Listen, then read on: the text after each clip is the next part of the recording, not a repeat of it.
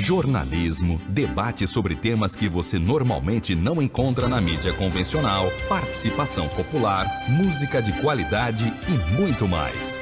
Web Rádio Censura Livre, a voz da classe trabalhadora.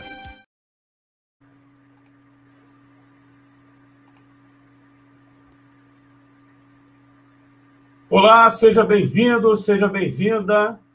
Está começando a partir de agora o Boletim Censura Livre Debate pela Web Rádio Censura Livre.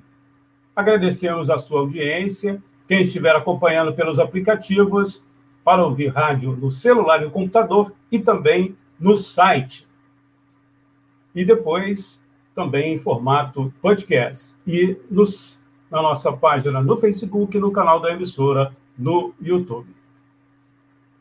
Participe enviando um comentário ou uma pergunta para o WhatsApp da Web Rádio Censura Livre. A gente vai colocar aqui os nossos participantes do, do debate de hoje. Eu vou só apenas informar aqui o WhatsApp para você participar. Então, só nos comentários, a gente vai colocar aqui você pode participar também através é, do WhatsApp. Está na tela, para você que está ouvindo na rádio e também no podcast. Mais tarde, 21, se você estiver, estiver fora do Rio. 21 é o DDD, 965538908. 21 é o DDD, 965538908. Profissionais da educação, trabalhadores dos Correios, da limpeza pública e da imprensa assistem preocupados colegas perderem a batalha contra a Covid-19. Essas categorias reivindicam, como agentes da segurança pública, entrarem na lista de trabalhadores prioritários para serem vacinados contra a doença. Para debater o assunto, estão conosco o Garicele Viana, o funcionário dos Correios Heitor Fernandes, o jornalista Leonardo Pimenta, a professora Maria José Rodrigues e aguardamos a participação do deputado estadual Valdec Carneiro.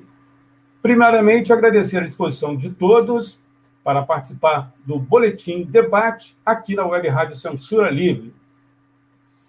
O tema, a gente já colocou na tela, mas vamos apenas reproduzir novamente. É isso aí, ó. Grupos prioritários da vacinação.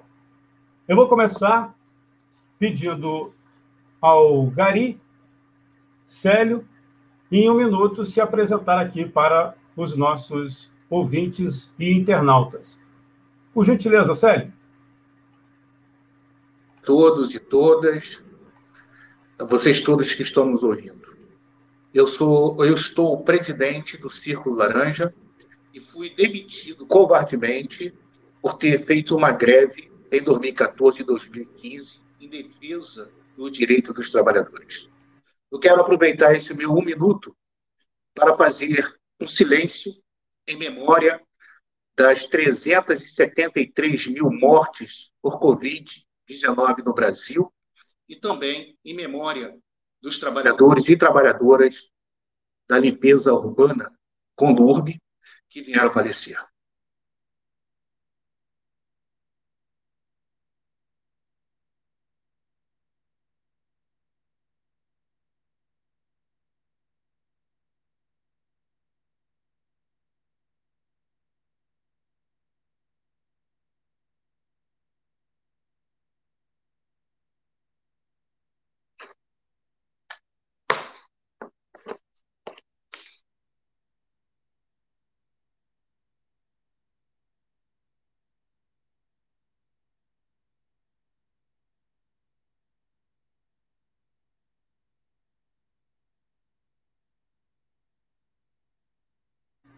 Célio, muito obrigado. Perfeito. Vou pedir aqui a participação do Heitor Fernandes. Por gentileza, Heitor. Está tá desligado o seu áudio. Boa noite a todos e todas. Quero cumprimentar companheiro Antônio Figueiredo, companheira Maria José, Célio Leonardo, todos os participantes do programa. Eu estou me convalescendo também de uma suspeita de Covid, né? Desde a semana, no início da semana eu estava sentindo bastante sintomas, mas estou melhorando aí com as medicações e não poderia deixar de participar aqui do programa, Antônio. É, eu sou Heitor Fernandes, estou dirigente da Federação Nacional dos Trabalhadores dos Correios, e em nível nacional a gente está perdendo muitos trabalhadores, e esse, esse programa é mais uma oportunidade de nós trocarmos aqui opiniões e pensarmos coletivamente, enquanto classe, para dar uma resposta a esse genocídio que está acontecendo no nosso país, né, por culpa do governo Bolsonaro.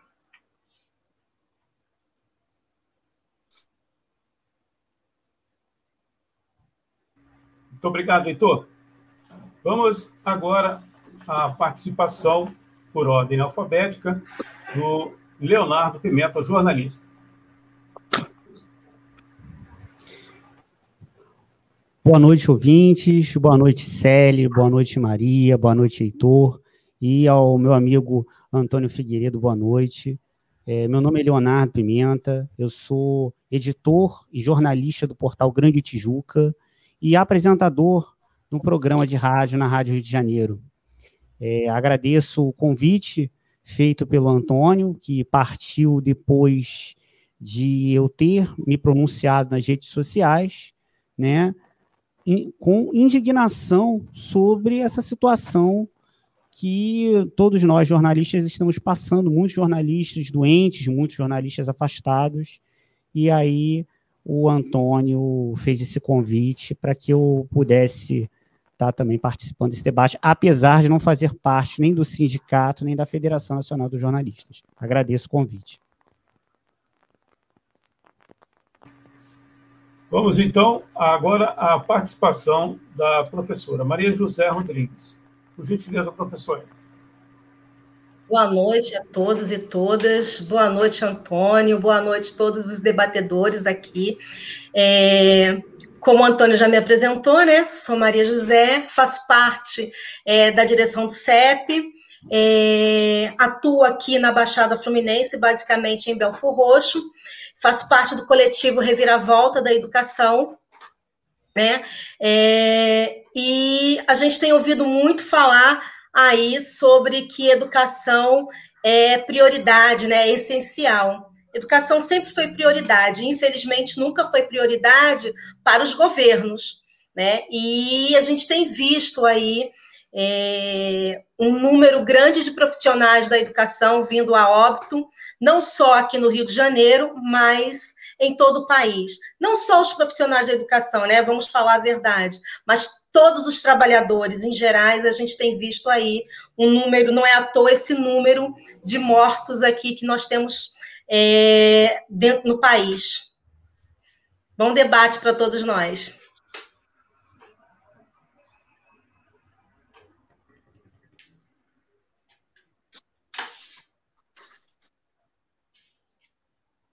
Seu áudio, Antônio. Muito obrigado, professora.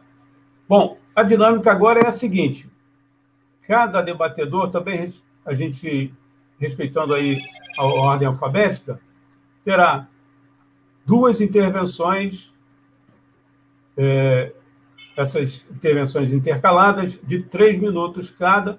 A gente vai começar, então, com o Célio.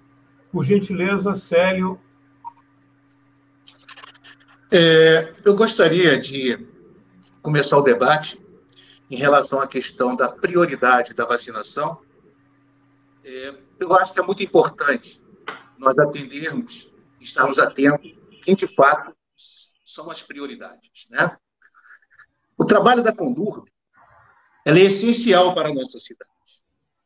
E, no entanto, esses trabalhadores eles só entraram para a listagem de prioridade da vacinação porque o Círculo Laranja, com muita eficiência, fez uma petição nas redes sociais a cidade interagiu e conseguimos é, quase 90 mil assinaturas.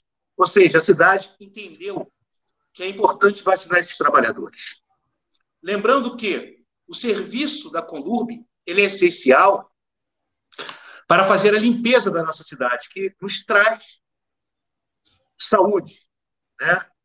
E, no entanto, muitos dos parlamentares que aí estão nos representando esqueceram desses trabalhadores. Ou seja, só lembra desses trabalhadores para poder fazer a limpeza dos seus currais eleitorais visando as eleições. Aprovaram uma série de prioridades, mas esqueceram aqueles que varrem e que recolhem o lixo da nossa cidade, muitas das vezes de forma descartada incorretamente. Acredito que cada um que esteja aqui nesse debate, ao percorrer as ruas, já se deparou com uma máscara jogada no chão, muitas dessas máscaras totalmente contaminadas. Muitos trabalhadores da Conlurb se contaminaram, muitos vieram a falecer.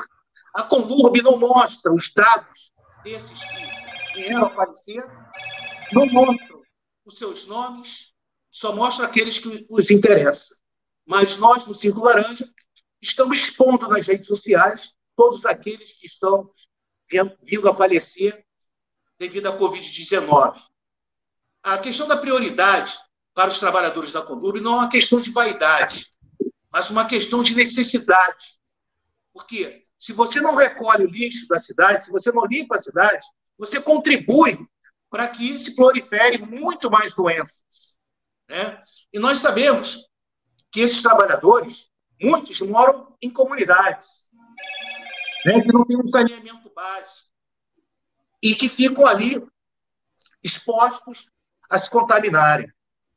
E uma vez esses trabalhadores fazendo seu trabalho diário, a tendência deles se contaminarem é enorme.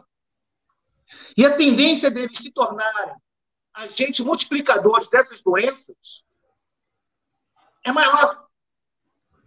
E esses trabalhadores não fizeram teste de Covid-19, esses trabalhadores, muitos passaram mal, foram internados, morreram.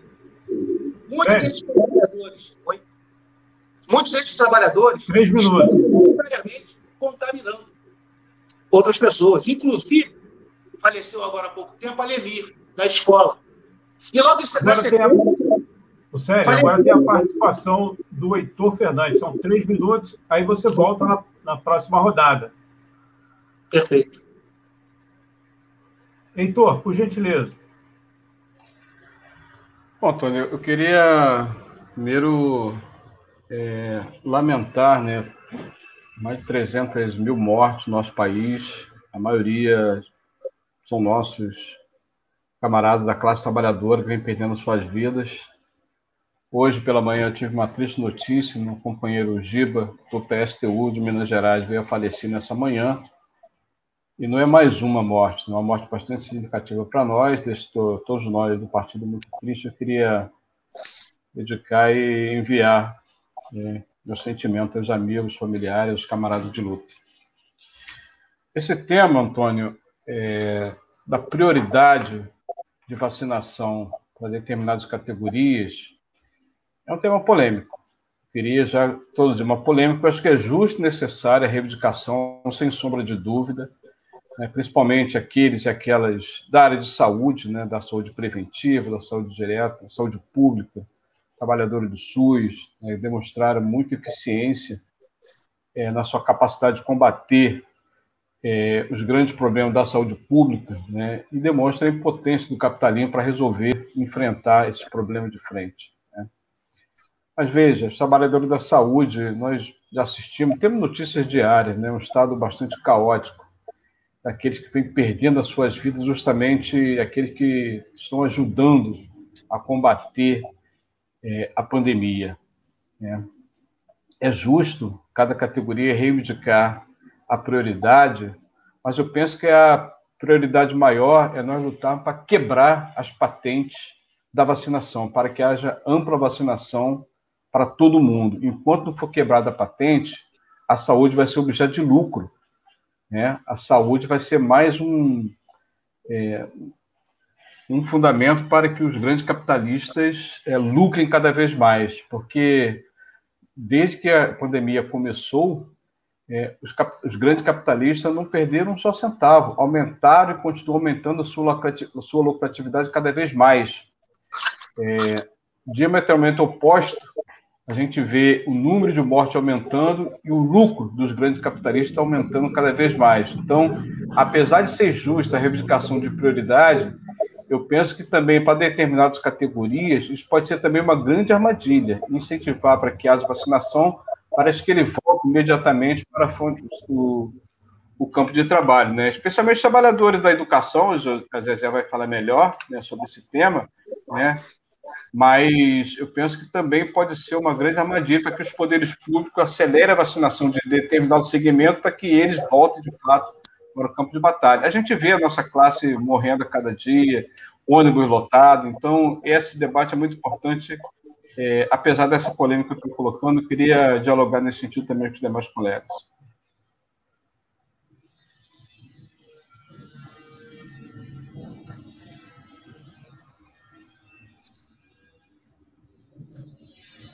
Antônio, seu áudio. Muito obrigado, Zezé. Como nós é, combinamos, falamos no início, né? Também temos a participação do deputado Valdec Carneiro, por ordem alfabética. É, deputado, nós estamos aqui na primeira intervenção é, de três minutos.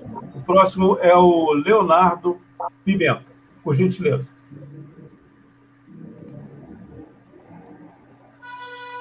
Olá, Valdec. Olá, companheiros que estão nesse momento escutando aqui esse programa.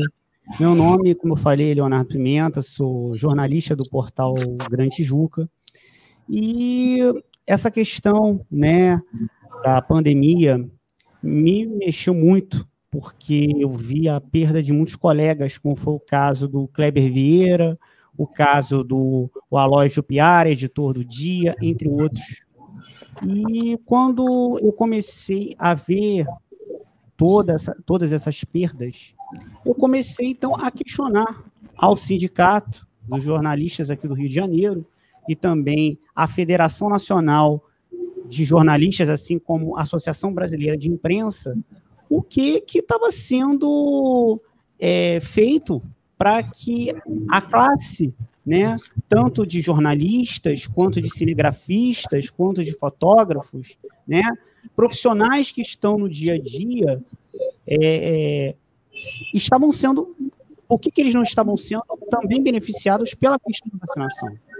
Porque a gente está em um momento muito difícil, tanto o, o repórter que está nas ruas, quanto o cinegrafista, e, passa também por muitas dificuldades, porque a gente, no dia a dia, a gente entrevista muitos, muitas pessoas nas ruas, muitas delas sem máscara, é, a gente participa de coletivas de imprensa, onde nessas coletivas, várias das vezes, não há o distanciamento, então, muitas vezes, os cinegrafistas estão aglomerados juntos uns dos outros. É, vemos também jornalistas também aglomerados, porque às vezes o espaço que foi oferecido para uma coletiva de imprensa é um espaço que a gente não vê distanciamento, e, mais que isso, muitos colegas sendo afastados nesse momento em função da pandemia. E além desses colegas que estão morrendo. Então, isso, sinceramente. Oi, tá me ouvindo? Terminou o seu tempo. Ok. Na, na próxima você. Agora vamos ouvir a professora Maria José Rodrigues. Boa noite, Valdec. É, eu acho que primeiro a gente precisa sair dessa, dessa falsa polêmica do que, que é, é os grupos prioritários. Né? Esse é o meu entendimento, uma visão é, que, como não há vacina suficiente, é, e a gente tem visto aí, o governo passou o ano de 2020 é, vivendo em outro mundo, né? e nenhum momento se preocupou, de fato, com as vacinas, em comprar vacina. Pelo contrário, a preocupação do governo era fazer as reformas.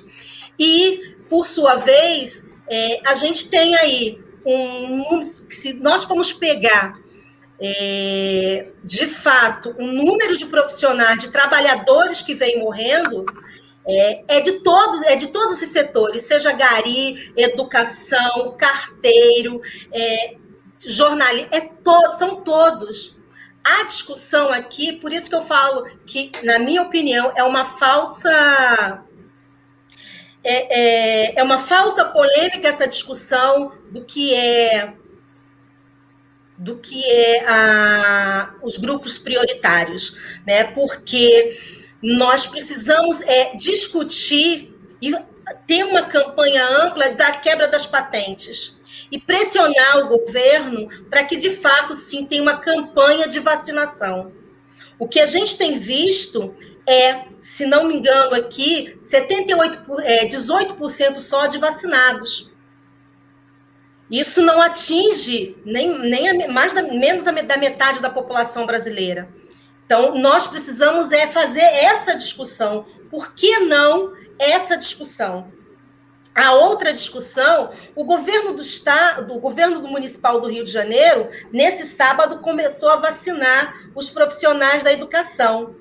Começou a, a vacinar os profissionais da educação, mas deixou de fora a rede privada. E são os profissionais da educação do município do Rio de Janeiro, tanto da rede estadual quanto da rede municipal.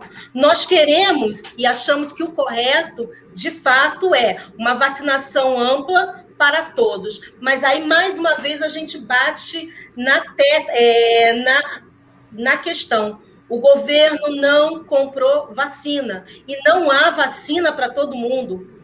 Todos nós abrimos o nosso Facebook todos os dias, tem profissionais da educação morto, é, morto, né? É, em função da Covid, principalmente as merendeiras, é, o pessoal que estava na linha de frente da, dentro da educação. Então, essa discussão ela é extremamente importante. Então, a vacina ela não pode ser a gente discutir unicamente para setor A ou setor B. Nós precisamos discutir quebra das patentes e vacinação para todos.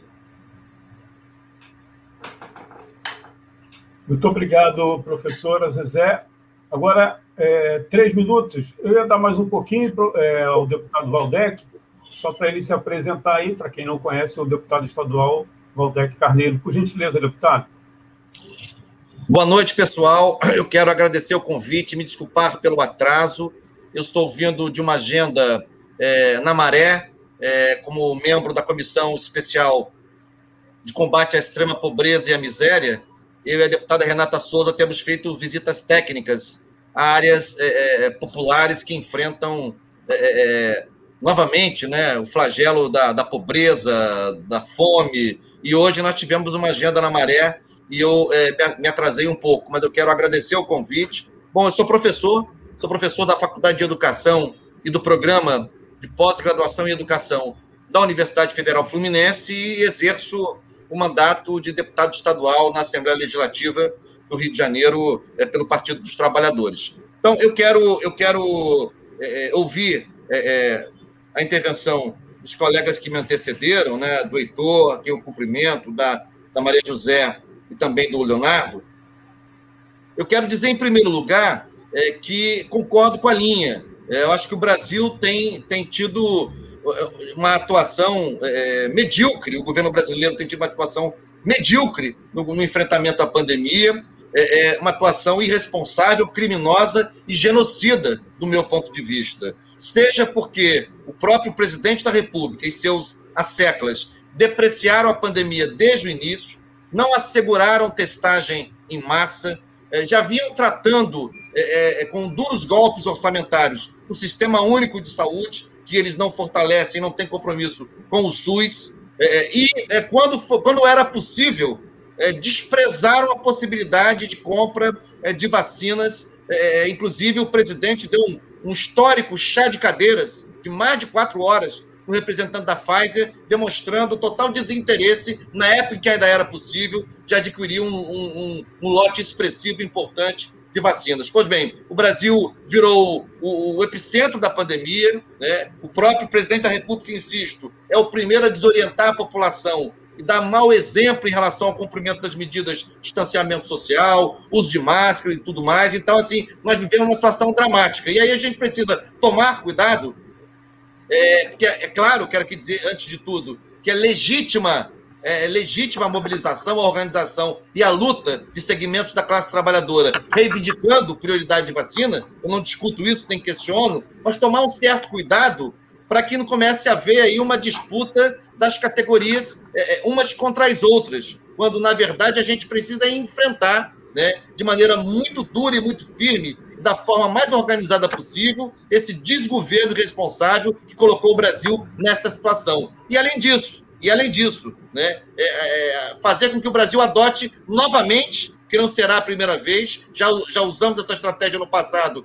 em relação à quebra, de, à quebra da, da, da patente de medicamentos é, para, para o combate à AIDS, o Brasil já fez isso, e a gente precisa pautar de maneira muito dura e muito firme e prioritária a luta pela quebra de patente das vacinas. Né? Vacina não pode ser né, instrumento de enriquecimento, instrumento de rentabilidade, instrumento de lucro. Vacina é um instrumento de defesa da vida, de prevenção da vida. Por isso é muito importante que a gente tenha forças na sociedade civil organizada, em setores do Estado brasileiro, que tenham um efetivo compromisso com o enfrentamento da pandemia, pautar com seriedade, com prioridade, o Instituto da Quebra de Patentes. Então, assim, eu acho que esse é o caminho que a gente precisa trilhar o quadro é muito duro, o quadro é muito complexo. Quando a gente vai às áreas populares, eu quero aqui dizer isso: a pandemia não é democrática, como muitos andavam dizendo e seguem dizendo. Isto não é verdade. A pandemia mata mais e provoca mais sofrimento naqueles segmentos da população que já estavam mais desassistidos, já estavam desprotegidos, já não dispunham da presença do Estado, dos seus serviços, das suas políticas. Esses estratos da população, em geral, sofrem mais. E eles estão nos territórios de favela, nos territórios populares, nas periferias do Rio de Janeiro e do Brasil. Por isso, eu quero acompanhar a linha é, dos é, é, companheiros e oradores que é, intervieram antes de mim. É um pouco a primeira manifestação que quero fazer nesse importante debate. Muito obrigado, deputado. Agora, a segunda rodada, só lembrando, é, esse debate, a gente tem algumas regrinhas, é só pedir aqui para que as pessoas deixem o microfone desligado. A, a próxima rodada, três minutos, começando novamente pelo Célio Gari. Por gentileza, Célio. Então, essa questão da quebra de patente, eu acho que ela é importante. Né? Mas discutir setores também é muito importante. Né?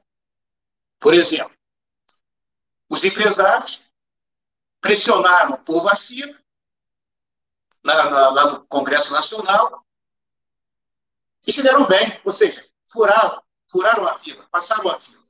Né? Enquanto aqueles que, de fato, produzem a economia do país estão à mercê e padecendo com a falta de responsabilidade daqueles e daquelas que deveriam estar defendendo a, a saúde pública do nosso país. Né? O que ocorre hoje, eu quero entrar nessa questão da Condur. O que ocorre hoje na Condur é a política da humilhação, a política da morte. Lembrando que a Condur é a maior companhia de limpeza pública da América Latina, tem o terceiro maior orçamento do município, é muito dinheiro. E, no entanto, não respeita as NR, as normas regulamentadoras, como, por exemplo, a NR6. Não fornece equipamentos de proteção individuais para que esses trabalhadores possam executar suas tarefas diárias. No entanto, dias, um trabalhador da Pedra de Guaratiba, Gari, precisou ir nas redes sociais se manifestar porque o seu gerente não quis fornecer luvas para ele poder fazer limpeza no caminhão, né, recolher o nosso lixo de cada dia. Isso é vergonhoso. E nós não temos, né, dentro dessa questão da limpeza urbana, alguém que olhe por esses trabalhadores, que de fato fiscalize essas gerências que estão totalmente insalubres. Né? Esses trabalhadores que estão totalmente é, na vulnerabilidade de se contaminarem. Trabalhadores estão morrendo. A vida dos caris importa. A maior parte dos garis são negros. São pessoas da periferia. Essas pessoas parecem que só importam para os políticos quando chegam as eleições. Nada contra os funcionários da, do Planetário, mas foi vergonhoso eu assisti no RJTV que esses funcionários do, do Planetário entraram na fila de vacinação e foram vacinados. Tudo por quê? Porque o Planetário se tornou um setor para vacinação das pessoas. E os que foram vacinados lá do Planetário foram gestores, administradores, os caras do topo da pirâmide. E, no entanto, está aí, ó, profissionais da educação, profissionais da saúde, garis, outros setores importantes da nossa sociedade morrendo por falta de responsabilidade dessas pessoas que administram a nossa cidade. Os trabalhadores estão aí morrendo. Quebrar patente é importante, né? mas priorizaram enxergar os empresários primeiro, aqueles que sugam a classe trabalhadora, aqueles que exploram. E hoje na Coluna o que está acontecendo é isso. A exploração. Termos do século XXI, os trabalhadores trabalhando sem equipamento de proteção individual, se contaminando, infectando suas famílias, morrendo, e um silêncio absurdo daqueles que poderiam nos representar e não estão fazendo a sua parte. Estão esquecendo esses trabalhadores. Mas quando chega nas eleições, vão lá pedir voto, vão abraçar, falar que esses trabalhadores são importantes para a nossa cidade. Muito obrigado, Sérgio. Heitor Fernandes, três minutos. Está fechado aí o seu, seu áudio. Agora sim. Então, não me faltaria motivos aqui para reivindicar a prioridade de vacinação para a categoria onde eu trabalho, né? É, cada trabalhador nosso dos Correios que morre, que continua morrendo no Brasil inteiro, nós choramos a, a perda da vida daquele trabalhador, daquela trabalhadora, né? É, a cada momento que a gente abre o jornal, abre um site da nossa categoria, a gente parece um obituário. A gente vê tantos trabalhadores e trabalhadoras com notícia de morte, né? e nos entristece. Agora, seria de fato muito pequeno a gente se prender a uma determinada categoria em detrimento de outra, porque é um problema muito maior e não vai resolver. Mesmo que tenha prioridade de vacinação, por exemplo, dos trabalhadores dos Correios, vou ficar muito feliz, mas não vai resolver o problema como um todo, porque ele é parte de um problema maior, da totalidade do problema. Então, o que a gente tem que continuar exigindo é a quebra da patente de vacinação para todos. Lockdown de verdade, que haja de fato em cada cidade, em cada estado, lockdown de verdade, a continuação do pagamento do auxílio de emergencial, no mínimo de um salário mínimo, para todos os trabalhadores e trabalhadoras, né, que haja medida efetivamente de combate à pandemia, isolamento social, afastamento, né, fornecimento de materiais básicos, todos nós sabemos disso. Agora, o tema que a gente está trazendo aqui no debate, me parece que, é, de fato, ele é muito superficial. Nós devemos aprofundar esse debate. E que haja, de fato, a quebra da patente. E seguir denunciando o governo. Veja, a nossa categoria de trabalhador dos Correios é, foi considerada no ano passado uma categoria de serviço essencial no momento da greve, o governo falou: não, essa é uma categoria essencial. Mas no momento de combater a pandemia, nós não somos essenciais. Continuamos nos expondo, fazendo entrega de, de encomenda, entrega de livro didático, entrega de todos os materiais necessários, mas não entregamos a vacina. Né? Os Correios foi o operador logístico dos, dos Jogos Olímpicos. Os Correios foram o operador logístico da Copa do Mundo. Nós temos um, um potencial para ser o operador logístico de distribuição de vacina em todo o país. Nós temos essa expertise. É uma empresa que tem o maior é, capacidade tecnológica e expertise para fazer essa distribuição. E por que o correio não é utilizado para isso? Porque não tem política de vacinação em massa, não tem política de combater de fato a, a pandemia, porque a gente está diante de um governo genocida. O governo, desde o primeiro momento, negou a existência da pandemia, debochou das mortes, debochou é, da, da, fragilidade, inclusive, dos trabalhadores em conseguir a vacinação, e a gente assiste isso a todo, a, a todo momento e tem saída, tem saída. A saída é denunciar esse governo, exigir, inclusive os governos também, é, no governos estaduais que aplica a mesma política de Bolsonaro, e seguir exigindo a quebra, exigindo a quebra do patente para que acabe essa hegemonia das grandes farmacêuticas e dos grandes laboratórios. Muito obrigado, Heitor. Três minutos, é, Leonardo. Bom, é, eu queria até aproveitar, porque quando eu comecei a tocar nesse assunto, eu falei muito sobre somente a, a classe da imprensa, né? Mas eu acredito que todas as classes merecem ser vacinadas, assim como todos os brasileiros também merecem ser vacinados. É um absurdo a gente ver o que viu no ano passado, né? Como o nosso presidente da República agiu ao não logo como outros países fizeram, né, de comprar imediatamente as vacinas. Se hoje a gente está tendo que passar por essa situação de lockdown, se hoje a gente está nessa situação de aumento também, né, do número de pessoas contaminadas pelo coronavírus, é por justamente a gente perceber que o nosso governo é um governo que em nenhum momento se preocupou de mesmo com isso. E agora que eles estão começando a comprar as vacinas. Então é um absurdo isso que a gente está passando. Eu queria deixar isso claro, porque como eu falei com relação à questão da classe da imprensa, né, é, pode parecer que só se está se preocupando com uma classe, não é. Eu acho que todas as classes, acho até que tem classes que têm assim uma maior importância nesse momento né, de vacinação, como é o caso do, do, do, dos garis, como é o caso do pessoal que trabalha nos correios, entendeu? Como é o caso dos professores. Existem sim classes que eu acho que realmente tem que ter uma, uma prioridade. Né? E como a própria companheira é, é, Maria colocou, né, com relação a essa situação também do, do, do, do perigo de, de como é que está se trabalhando essa questão para não se virar né, uma, uma disputa, esse não é o objetivo. O objetivo é que todos sejam vacinados. Então, é isso que eu, nesse momento, tenho a dizer, queria esclarecer isso.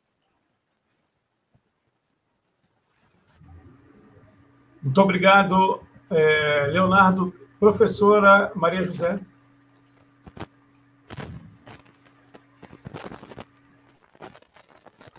Bem, é, hoje nós estamos vivendo uma, uma tragédia humanitária, né?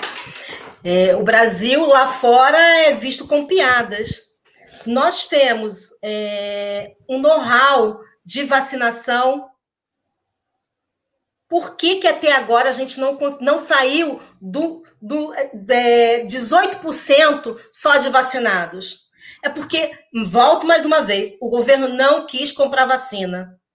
E não tem vacina suficiente para todo mundo. Hoje chegou um carregamento né, de IFA é, para o Butantan. É, também chegou para a Fiocruz. Mesmo assim, isso não resolve. Porque além da vacina, nós da falta da vacinação, nós temos aí um governo genocida que diz que não é necessário tomar vacina. E aí a gente precisa analisar essa conjuntura e o quadro que nós temos no Brasil hoje. Pegando 2020, nós tínhamos, é, deve estar mais, é, 20 milhões de desempregados. Nós temos, se a pandemia, como foi falado aqui, se a pandemia, dizer que a pandemia era democrática, né? Mas o tratamento não é democrático. Porque nem porque as pessoas não têm hospital suficiente, não têm insumos.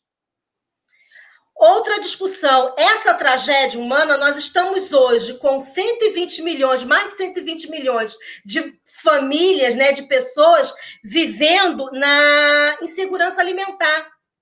E aí a gente pega e faz toda a discussão, e eu, eu, eu, gostaria muito que a minha categoria ela pudesse ser vacinada, mas eu gostaria que os pais dos meus alunos também pudessem ser vacinados, que não são gari, que não são correios, que não são jornalistas, que é um desempregado. E o que, que a gente faz com isso? Então a gente prioriza esses setores e deixa esse, mais, milhões de brasileiros desculpa, que nesse momento fica sem. Então, é, é muito cruel. É, quem, quem trabalha direto na escola vê a realidade da escola. O governo vem dizendo, né, esse ano, o ano passado, com toda uma pressão para abrir unidades escolares, que nós somos essenciais. Mas falta água, não tem ventilação suficiente dentro das escolas. Eu perdi uma aluna de cerca de 18 anos, sexta-feira, que morreu de Covid. O professor da minha unidade escolar morreu de Covid. Então, é, nós precisamos discutir muito mais isso, muito mais amplo. É a quebra da patente, é, é um lockdown de fato real, não esse lockdown falso que o governo diz que dá, mas tudo funciona. Aqui na Baixada Fluminense, Belfort Roxo, tudo funciona normalmente. Falta para falar depois. Muito obrigado, professora José. Maria José Rodrigues. Agora, é, três minutos, deputado Valdec Carneiro.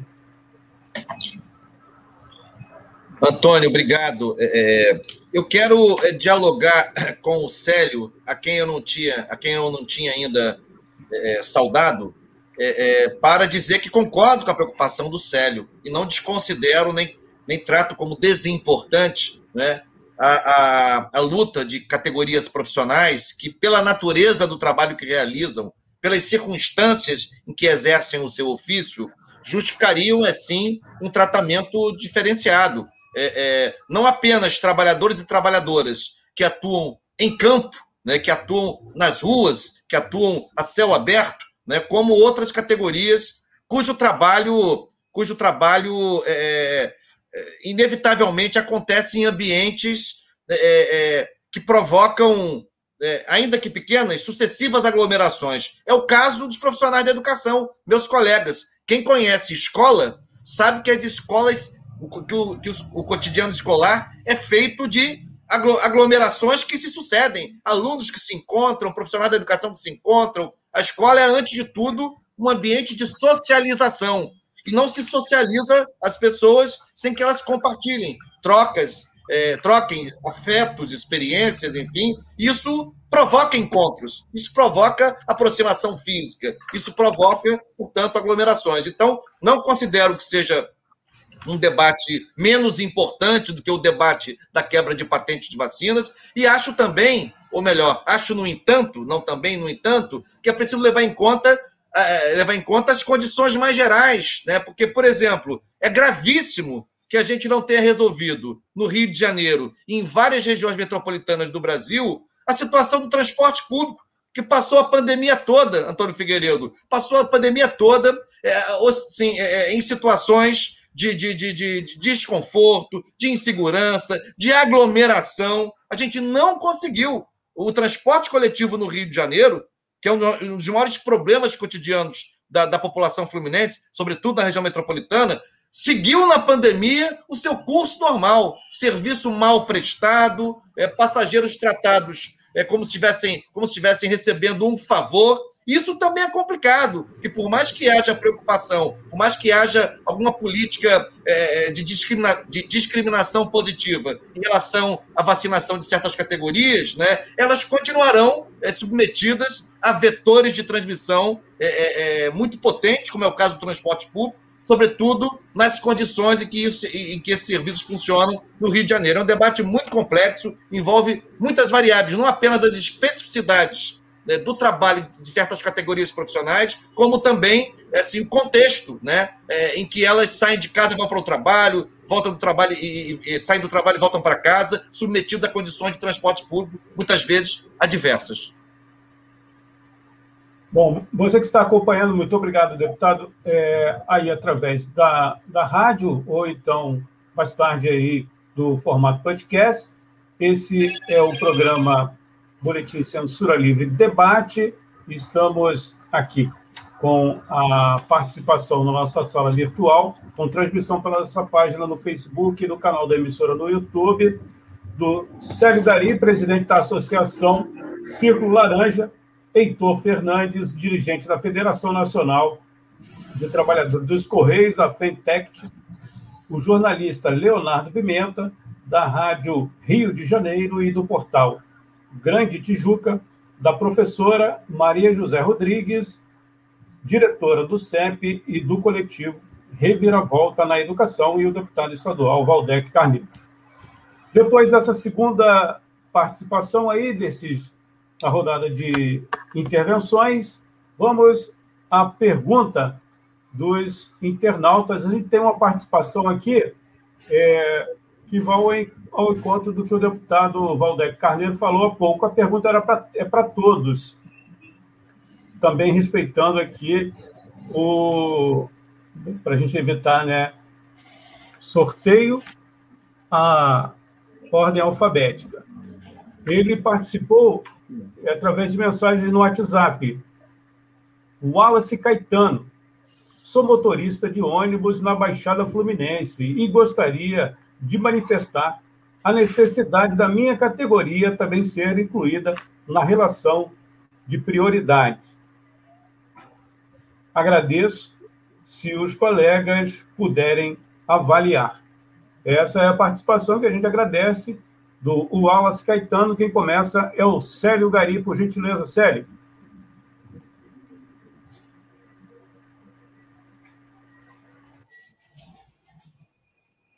Está fechado o seu microfone.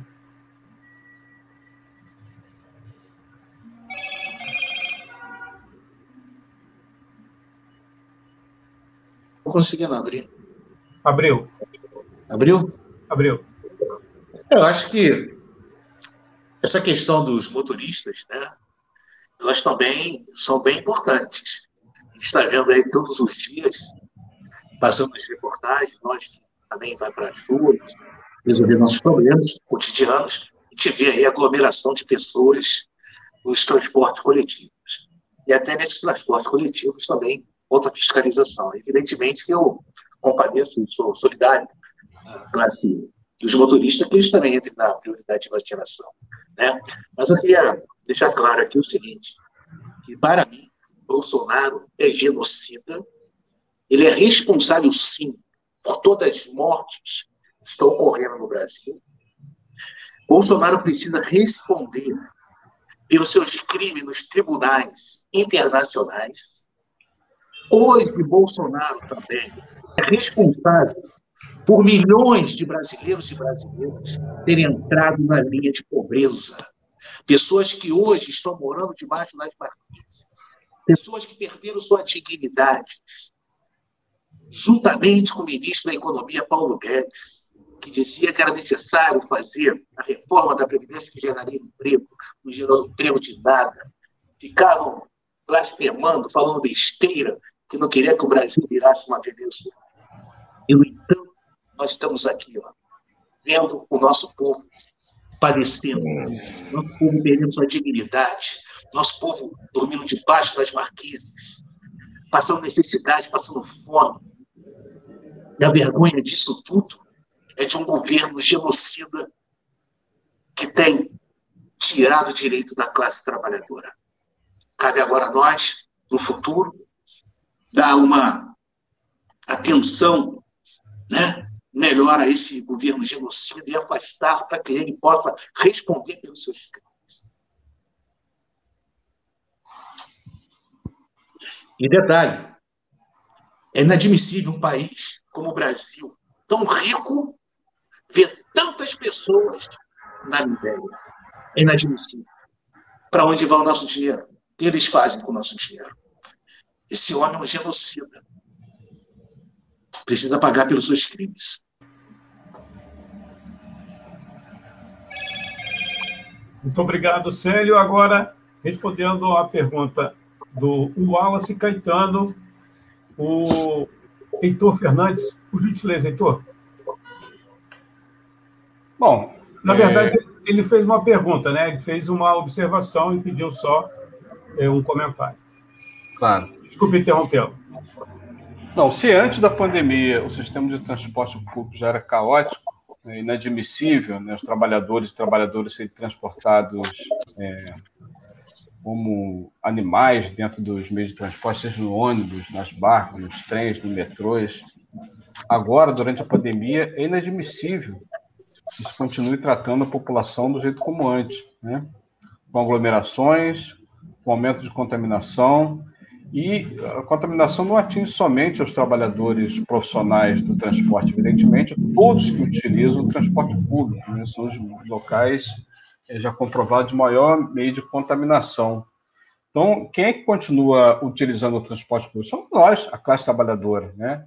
Os ricos, poderosos, têm seus meios de transporte privilegiados, com melhores cuidados, de evitar contaminação, mas são os trabalhadores que pegam ônibus para ir trabalhar, são os trabalhadores que pegam trem para ir trabalhar, né? não são ricos e poderosos. Né?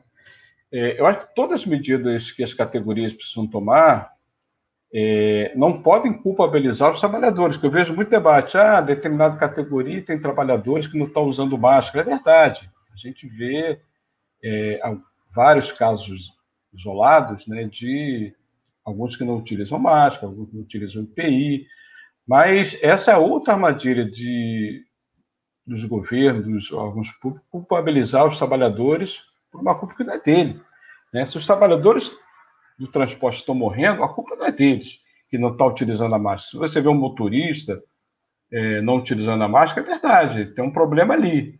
Né? Mas tentar culpabilizar também os trabalhadores por aquela situação é, é, outra falsa polêmica, assim como um gari, assim como um trabalhador de educação, assim como um carteiro, né? Então, é, outro, é outra discussão que a gente tem que fazer aqui. Nós temos que é, elevar esse debate, né? É, a pandemia é um problema internacional. Nós devemos acabar com esse grande conglomerado de farmacêuticos, de laboratórios que dominam né, o mercado farmacêutico desde antes da pandemia. Agora, utilizam-se dessa tragédia mundial para aumentar seus lucros. No Brasil, é, que é um dos maiores centros é, de morte no mundo agora, a gente viu é, o número de milionários que viraram bilionários, né? aumentaram seus lucros. Então, o problema está localizado aonde? Na classe trabalhadora, os pobres, né? miseráveis continuam cada vez mais miseráveis. Tem um problema da fome, no qual a Zezé tocou. Né? O Brasil voltou a ocupar o mapa da fome, é um problema gravíssimo, vai perpassar o problema da pandemia e que nós temos que estar atentos. Então, o combate à pandemia ele é global. E, repito aqui, é justo reivindicar medidas específicas sobre determinada categoria, nós temos que olhar ela como um todo. Combater a pandemia é uma tarefa da nossa classe, da classe trabalhadora. Muito obrigado, Heitor. Jornalista é, Leonardo Pimenta. Três minutos para responder a pergunta aí do no comentário, né? Ele pediu para fazer um comentário uma avaliação. Wallace Caetano. Então, é, com relação à questão ao que o Wallace colocou, né, o fato dele ser motorista, eu, através do portal Grande Tijuca, um portal né, que engloba todos os bairros da Grande Tijuca, então a gente está muito presente justamente nesse tipo de trabalho e acompanhando todas as categorias, inclusive a dos motoristas de ônibus. E é um fato que, com relação à categoria dos motoristas de ônibus, é, a gente que pega os meios de transporte público, a gente vê que falta uma série de coisas e que, não, e que a culpa não é do motorista. A gente percebe, com exemplo, faltam é, itens essenciais, falta álcool gel, falta é, é, máscara de proteção, entendeu? Infelizmente, né, o, o próprio motorista é obrigado a lidar com todas essas situações. E às vezes pessoas que saem também de casa, né, sem o mínimo de proteção, e o motorista de ônibus, naquele momento, tem que intervir. Quando às vezes acaba intervindo, às vezes o motorista não acaba não intervindo na, na situação, porque fica com receio do que vai acontecer entendeu? E ele está exposto. Então, com certeza seria uma outra categoria a, a, a, a estar mais presente, a também ser né, beneficiada por isso. Mas, além disso, eu acho que falta também uma integração dos nossos governantes. A gente vê que o prefeito fala uma coisa, o governador fala outra, o presidente fala outra. É uma coisa também absurda. Tem que se haver uma, uma integração. A gente tem o um exemplo aqui do Rio de Janeiro, né? O governador do Rio fala uma coisa, o prefeito do Rio fala outra, o presidente fala outra. Tem que haver um consenso. e o consenso justamente preocupado com o povo, porque o que a gente vê é que as pessoas não estão preocupadas com o povo. É, é, é, eles estão preocupados com questões políticas, com pensamentos ideológicos políticos deles, e não estão preocupados com o povo realmente. Então, o que está faltando mais é uma preocupação realmente com a saúde do povo, e aí vem a questão justamente que os companheiros têm se falando da quebra de patentes, que realmente o governo federal tem que quebrar as patentes e se começar a se produzir mais vacinas. A gente vê que nos Estados Unidos, que estava em constante crescimento, né, o número de pessoas infectadas, houve uma diminuição muito grande. E, e o Brasil está ficando para trás. Então, a gente tem que correr atrás. Mas, para isso, o nosso presidente e o nosso ministro da Saúde tem que deixar o orgulho de lado e as ideologias de lado e seguir em frente. E buscar, juntamente com o governador, que também tem que começar a entrar num consenso com os demais prefeitos para resolver a situação. Muito obrigado ao jornalista é, Leonardo Pimenta. Agora, a professora Maria José Rodrigues. Três minutos, eu vou só repetir aqui, né? O Wallace Caetano, ele diz que é motorista de ônibus na Baixada Fluminense e gostaria de manifestar a necessidade, na categoria dele, de também receber aí, é, de ser incluída na relação, perdão, de prioridade para receber a vacina contra a Covid-19. E ele agradece e pede para que é, seja feita uma avaliação, por gentileza, professora Maria José, três minutos. Bem, a situação de, é, de trabalho dos, é, dos motoristas, né, ela não mudou antes da pandemia para agora. Os ônibus continuam lotados, eles continuam ganhando muito mal. A maioria, né, dos carros, né, do, gente, dos ônibus, eles chamam de carros, é, é uma pessoa ou motorista para fazer duas funções, dirigir e dar o troco, pegar a passagem. Então, não tem. A discussão aqui, gente, é o capitalismo. A discussão aqui é o lucro que nós, trabalhadores, damos aos patrões. E o lucro que essas empresas de transporte obtêm é muito grande. Aqui na Baixada Fluminense, basicamente, são duas, né? Duas empresas que detêm aí o controle de quase toda a Baixada Fluminense. Nesta pandemia, nós tivemos alguns setores que lucraram muito com essa miséria do que é a pandemia, né? E aí eu saio um pouco que o próprio Heitor falou aí, os laboratórios farmacêuticos os grupos de tecnologia, Google, Amazon, todos esses grupos são os que mais lucraram. Então, enquanto nós, trabalhadores, estamos aí, é, e aí no caso da educação, sete anos sem reajuste na, na rede estadual, na rede municipal aqui de Belfort Roxo, nós estamos seis anos sem reajuste. Enquanto os profissionais de educação e a grande maioria dos trabalhadores, eu acho que isso não é diferente de Correios ou de todos os outros, é, amargam aí é, anos de, sem reajuste e uma queda no seu poder de, de compra no, no, na, na, na questão salarial, nós temos, de um lado, um governo que impõe uma política é, de desmonte do serviço público, né? de desmonte dos direitos dos trabalhadores, e um governo que não compra vacina. E que também, como não põe um lockdown em todo o país, em, né, geral, um lockdown de fato, porque aí os meios de transporte iriam só estar tá transportando, desculpa, transportando aqueles que são de serviços essenciais, de fato, quem vai trabalhar nos hospitais, né? É essa logística, é essa questão que a gente precisa pensar. Enquanto a gente não não pensar é, Sair dessa esfera que é minha categoria ou a sua categoria, não. Tá to, to, estamos todos nas, na, na no mesmo patamar. motorista, professor. O professor pega ônibus. Os ônibus andam lotados. Quem pega ônibus aqui na Baixada Fluminense? Basta, nem precisa vir para a Baixada. Vamos olhar o BRT no Rio de Janeiro. Vamos olhar o metrô às 16 horas.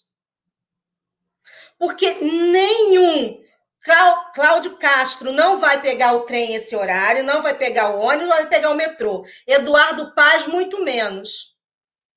Então, então vamos lá.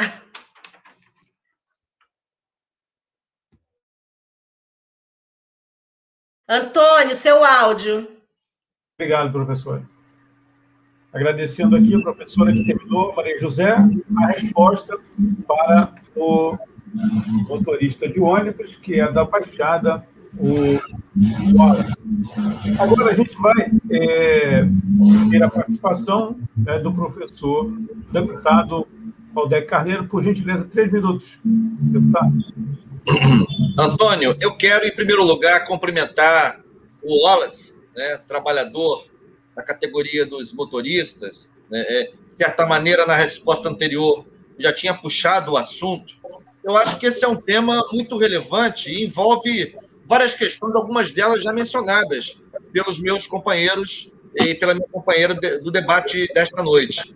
Em primeiro lugar, eu quero destacar o caso específico dos motoristas, que é, é entre as condições difíceis, é, é, como mencionou a, a, a Maria José, eu, eu lembraria o fato de que muitos deles seguem exercendo a chamada dupla função não é? Ou seja, além de dar conta é, da condução do veículo e se submeter ao estresse cotidiano, né? a, um, a, um, a, um, a uma, a, digamos, um desafio ao estado de nervo de qualquer um, que é o, o trânsito é, nas regiões metropolitanas brasileiras, sobretudo no, aqui no Rio de Janeiro. Além disso, ainda precisam dar conta de uma atividade que não é típica do motorista, que inclusive gera desemprego numa outra categoria, que é a categoria de trocadores. Então, isso se insere nas condições de degradação, das condi no processo de degradação, melhor dizendo, das condições de trabalho dessa categoria. Além disso, é, eu quero lembrar,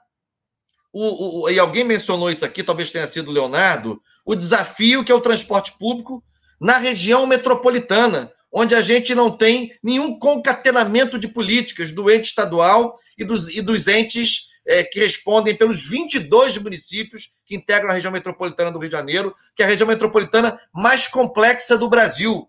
Concentra quase 75% da população do Estado e é marcada por profundas desigualdades e profundos desequilíbrios. Então, a situação do transporte público, que em geral no Brasil é desafiadora e complexa, tem na região metropolitana do nosso Estado uma situação ainda mais difícil. Sem falar né, é, em processos de privatização que deram errado nesse setor. É o caso, por exemplo, de Barcas, é o caso da Supervia, sem falar né, é, de, de conluios que foram sendo revelados é, é, nos últimos anos, envolvendo determinadas autoridades estaduais e, e, e setores que representam, sobretudo, o transporte rodoviário, sem falar em, em, em manobras marotas adotadas sucessivamente por autoridades estaduais, como, por exemplo, o adiamento sine die e sem maiores explicações do, do, processo licitatório das linhas de transporte rodoviário interestaduais. E as mesmas vão continuando sem nenhuma explicação. Então, assim, a gente está tocando aí num dos principais desafios cotidianos, como eu disse, do Rio de Janeiro, é, que é a mobilidade urbana. E todos esses aspectos estão aqui entranhados. Por exemplo, recentemente eu fiz uma vistoria na Supervia, que de uma hora para outra, vou concluir, suprimiu, é, suprimiu é, do ramal Santa Cruz é, Central do Brasil a linha expressa, submetendo os trabalhadores a paradas em 34 estações de uma hora para outra, sem aviso prévio aos usuários. Ou seja, o transporte público, né, que é gravíssima a situação dele, no contexto da pandemia se revelou né, ainda pior mais ainda porque é um transmissor, é, é, um, é um, é um potente é, transmissor de vírus, é um potente vetor de transmissão do vírus, como eu já disse antes. Muito obrigado, deputado Valdeir Carneiro. A gente vai um pequeno intervalo, mas antes, eu vou deixar aqui no ar a pergunta que foi postada é, no nosso site do Valcimar ele é de Realengo. Ele diz assim: a Assembleia Legislativa, a LERJ, pressionou o governo do Estado a priorizar os agentes de segurança e pede para que é, vocês comentem. A gente vai ao intervalo, depois a gente volta é, nesse debate sobre a questão da prioridade aí para algumas categorias serem incluídas na relação de é, que vão receber as vacinas, né? Prioridade para receber a vacina contra a Covid-19. Rapidamente a gente já volta. O governo federal se negou a participar de consórcios para desenvolvimento, produção e compra de vacinas. Preferiu gastar bilhões para comprar cloroquina, leite condensado e parlamentares. As vacinas que temos foram desenvolvidas por servidores públicos do Butantan e da Fiocruz para salvar vidas. Precisamos lutar pela sua aplicação. Vacina já! Sinasef, Seção Sindical IF Fluminense. Bom, já estamos de volta. Estão aqui conosco o Célio Gari, presidente da Associação é, Círculo Laranja, Heitor Fernandes, dirigente da Federação Nacional de Trabalhadores dos Correios, FENTECT, o jornalista Leonardo Pimenta, da Rádio Rio de Janeiro e do portal Grande Tijuca, a professora Maria José Rodrigues, diretora do CEP e do coletivo Reviravolta na Educação, e o deputado estadual Valdec Carneiro. A gente vai para essa parte agora de mais uma pergunta que nós recebemos do Valcimar de Realengo. Só repetindo para o Célio, a Assembleia Legislativa LERJ priorizou perdão, pressionou o governo a priorizar os agentes de segurança nessa relação aí de prioridade para receber a vacina. E pede para que você comente, né, Sério. Priorizar esse segmento da segurança, né? A gente sabe que a segurança, é, no seu esquadro, também tem um corpo de bombeiros, né? E essas pessoas são essenciais para a nossa cidade. É, eu acho que o Valcimar ele tem todo o direito mesmo de reivindicar esta questão. É importante que esses profissionais da segurança possam também estar nessa lista de prioridade. Infelizmente, nosso governo né, federal é incompetente, não quis é, priorizar a questão da vacinação, cometeu uma série de erros absurdos né? pela vaidade que ele tem. Né? Pensa somente nos seus filhos. Eu quero aproveitar a oportunidade, já que entrou nessa questão da LERJ, né? que eu sou uma pessoa que eu procuro dialogar com todo mundo. Seja ela de direita, seja ela de esquerda, seja ela de centro, não interessa. Eu acho que a gente tem que conversar com todo mundo quando se trata de pandemia. Né? É, hoje eu tive a felicidade de dialogar com o secretário do governo, o André Lazzaroni, né? Foi por alguns minutos e nessa nossa conversa ele demonstrou muita preocupação é, com o que vem ocorrendo hoje na Companhia Municipal de Limpeza Urbana, é, para os profissionais que estão na linha de frente ao combate à Covid-19. Isso me deixa feliz, porque é, a gente percebe que alguém do sistema está acompanhando, está de. Lembrando também ao Valdecir, ao, ao Valcimar, né, que a LERJ, ela também defendeu a prioridade da vacinação para o pessoal do serviço social. Mas, infelizmente, esses nossos deputados estaduais esqueceram também de incluir os trabalhadores da Companhia Municipal de Limpeza Urbana. Né? Muitas das vezes só lembram desses profissionais quando a porta da casa deles está suja. Né? Mas eu acho que é importante, sim, priorizar é, todos os segmentos da sociedade. Eu acho que se nós fôssemos um país sério, que tivesse uma política voltada para o povo, nós não estaríamos passando por isso. Somos um país rico, que não investe em educação, que não investe em saúde, e que não investe em transporte público e não investe na natureza humana. Isso que é triste, né? Viver num país rico e ver tantas pessoas na miséria. Né? Se nós fôssemos um país que realmente cuidasse das pessoas, que realmente valorizasse o ser humano, nós não estaríamos passando por isso. Felizmente, a incompetência é, hoje reina no governo brasileiro.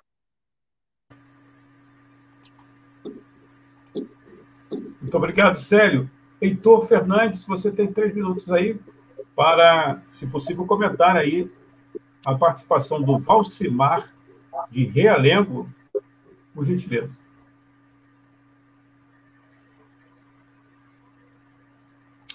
Epa!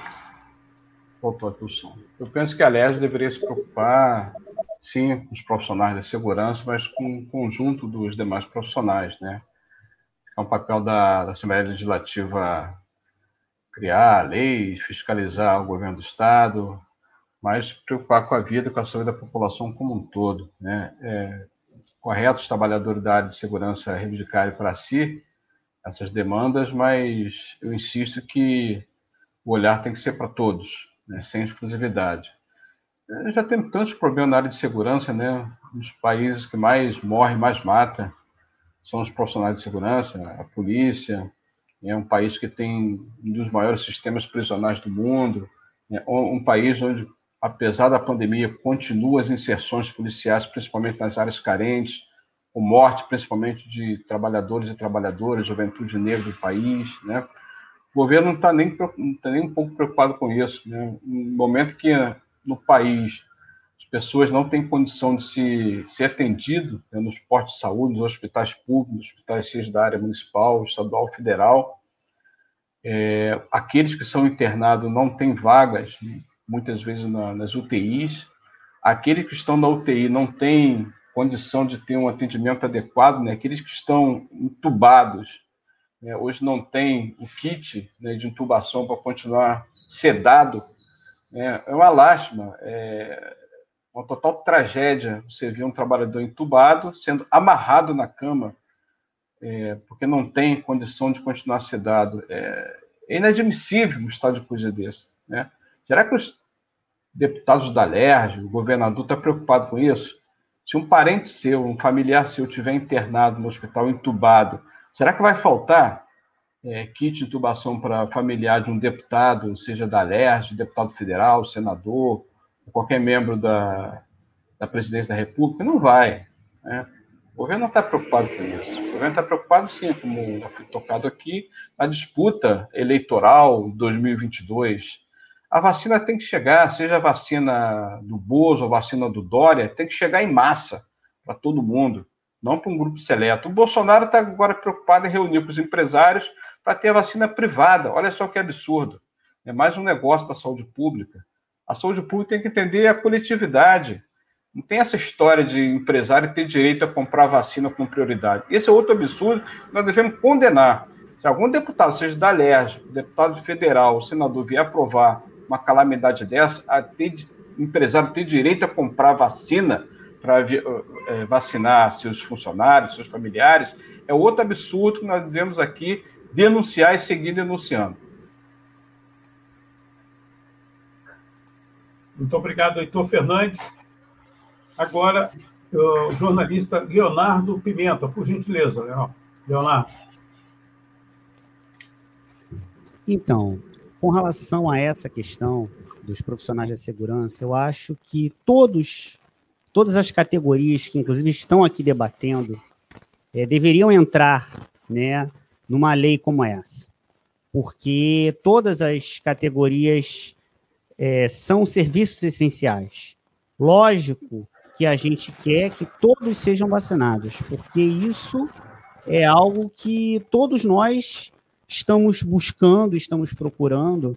Agora, eu acho que há outros projetos que a, a LERJ poderia muito bem estar dialogando, como um exemplo, a compra de mais vacinas para reforçar, já que a gente não tem um governo federal né, que esteja comprando as vacinas da forma que deveria fazer, por mais que agora tenha sido anunciado que o Cláudio Castro vai comprar alguma coisa, mas eu acho que a Lerge poderia comprar, e já que a Lerge tem né, um, A gente sabe que a Alerj tem um orçamento e vem ajudando na compra de várias, na ajuda de várias questões aí do próprio governo do estado. A Alerj poderia aprovar uma, uma emenda né, que ampliasse essa compra de vacinas, né, os de todos os deputados, e que pudesse assim ajudar a população do estado do Rio de Janeiro a sair dessa situação que nós nos encontramos.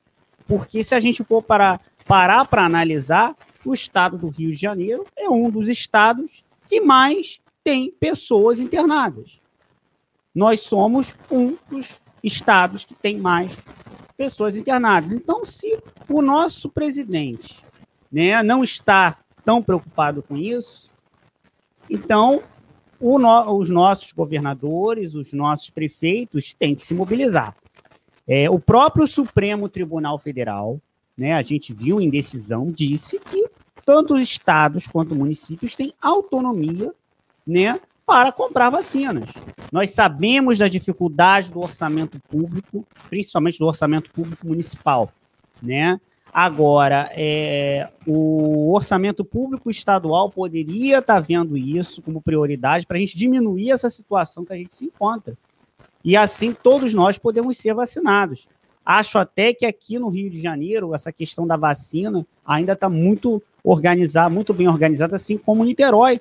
Mas há prefeituras aí que a gente sabe é, que, infelizmente, não estão fazendo, não estão cumprindo esse, essa, esse calendário e essa organização da forma correta. É, inclusive, assim, gostaria de parabenizar nesse ponto tanto o nosso prefeito aqui do Rio, Eduardo Paz, quanto o prefeito de Niterói, Axel Grael, que tem tomado todas as medidas necessárias nesse momento. Muito obrigado, jornalista Leonardo Pimenta. Professora Maria José Rodrigues. Oi. Três minutos. Eu talvez seja repetitiva, né? Porque quando quem vai ficando por último, né, Valdec, vai se tornando repetitivo. Então, primeiro que é fundamental, são trabalhadores, é, é necessário também ser vacinado. Mas volto a dizer, não só os policiais. É necessário a vacinação para todos, para todos. Né? Então, isso é muito importante que a gente pense nisso. Por um outro lado, tem uma discussão que eu acho que a LERJ pode ajudar na, na discussão, que é a, a compra do kit de intubação.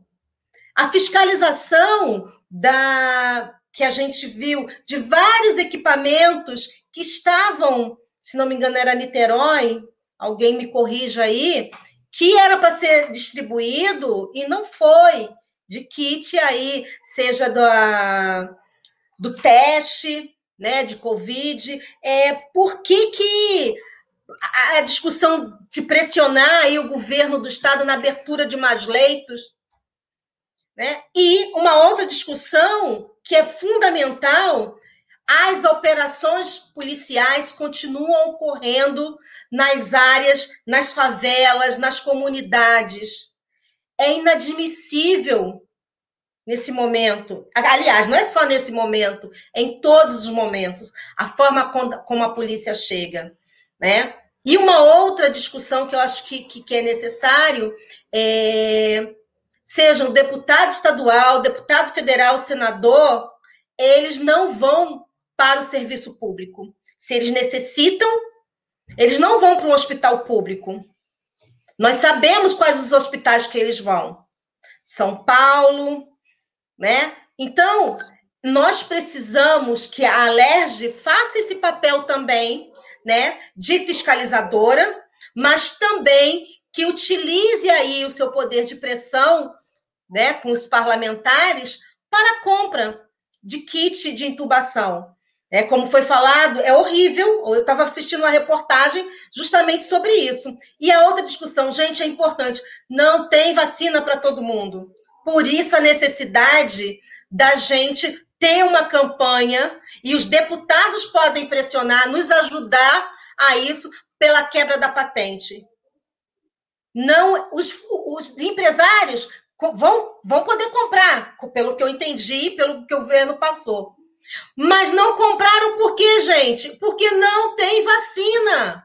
Primeiro que as, é, só para concluir, a, as, os laboratórios farmacêuticos vendem para, os, para o Estado, né? Estado, a, o país. Não vende para, pelo menos até agora, pra, para os empresários. Então, nós precisamos ter uma campanha dentro das nossas categorias pela quebra da patente.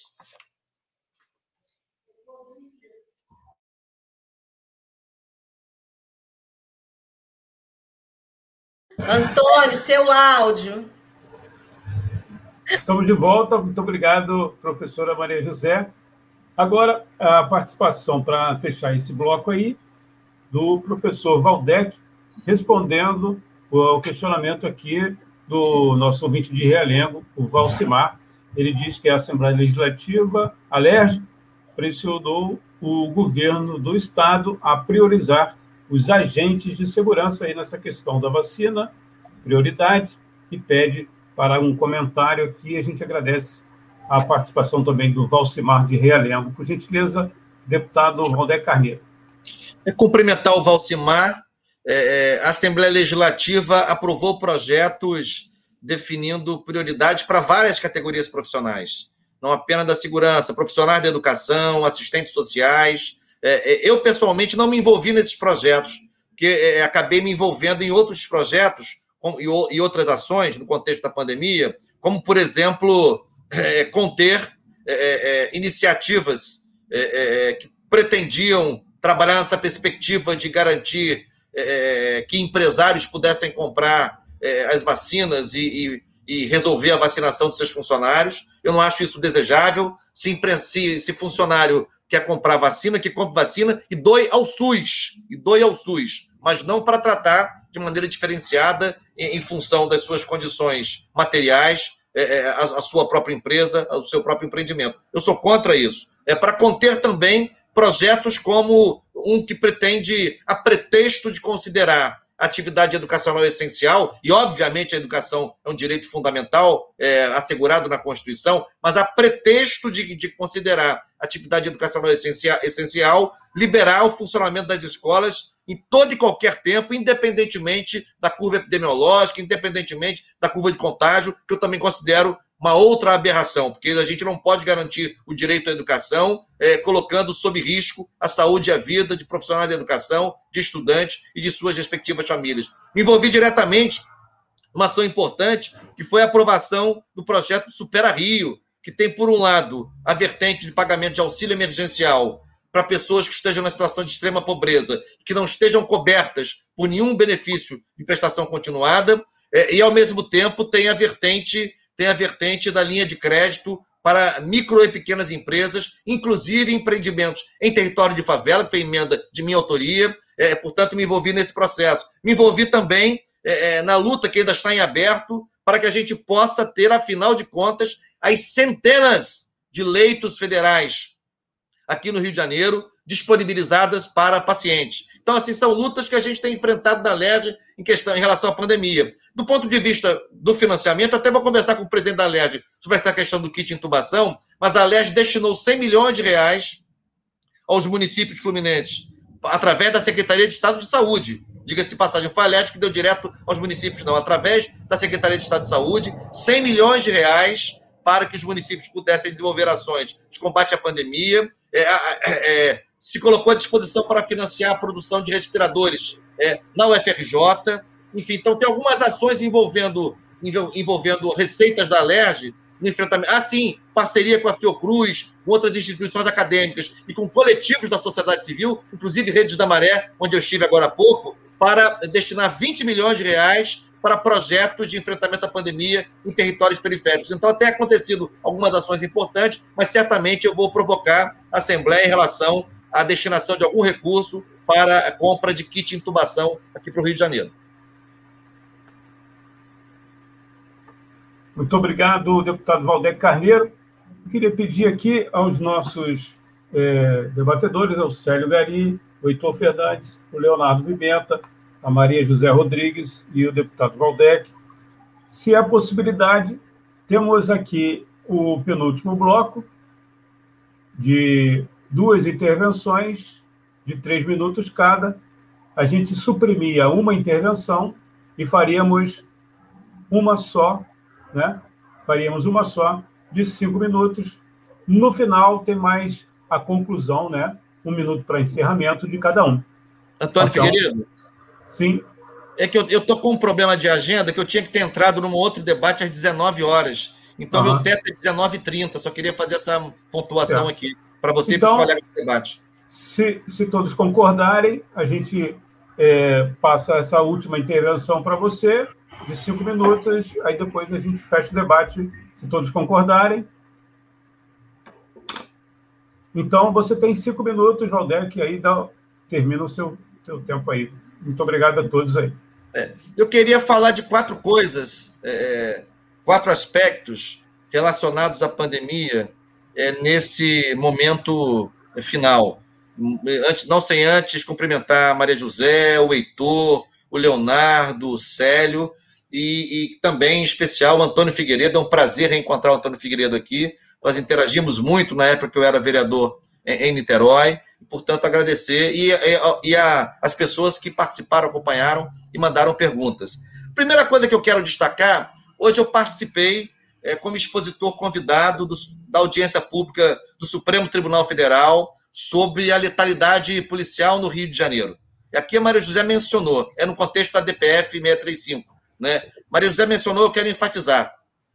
A gente precisa, de uma vez por todas, não apenas nos tempos da pandemia, né? nos tempos da pandemia isso se torna ainda mais cruel e dramático, mas enfrentar de uma vez por todas né, esse binômio segurança e direitos humanos no Rio de Janeiro.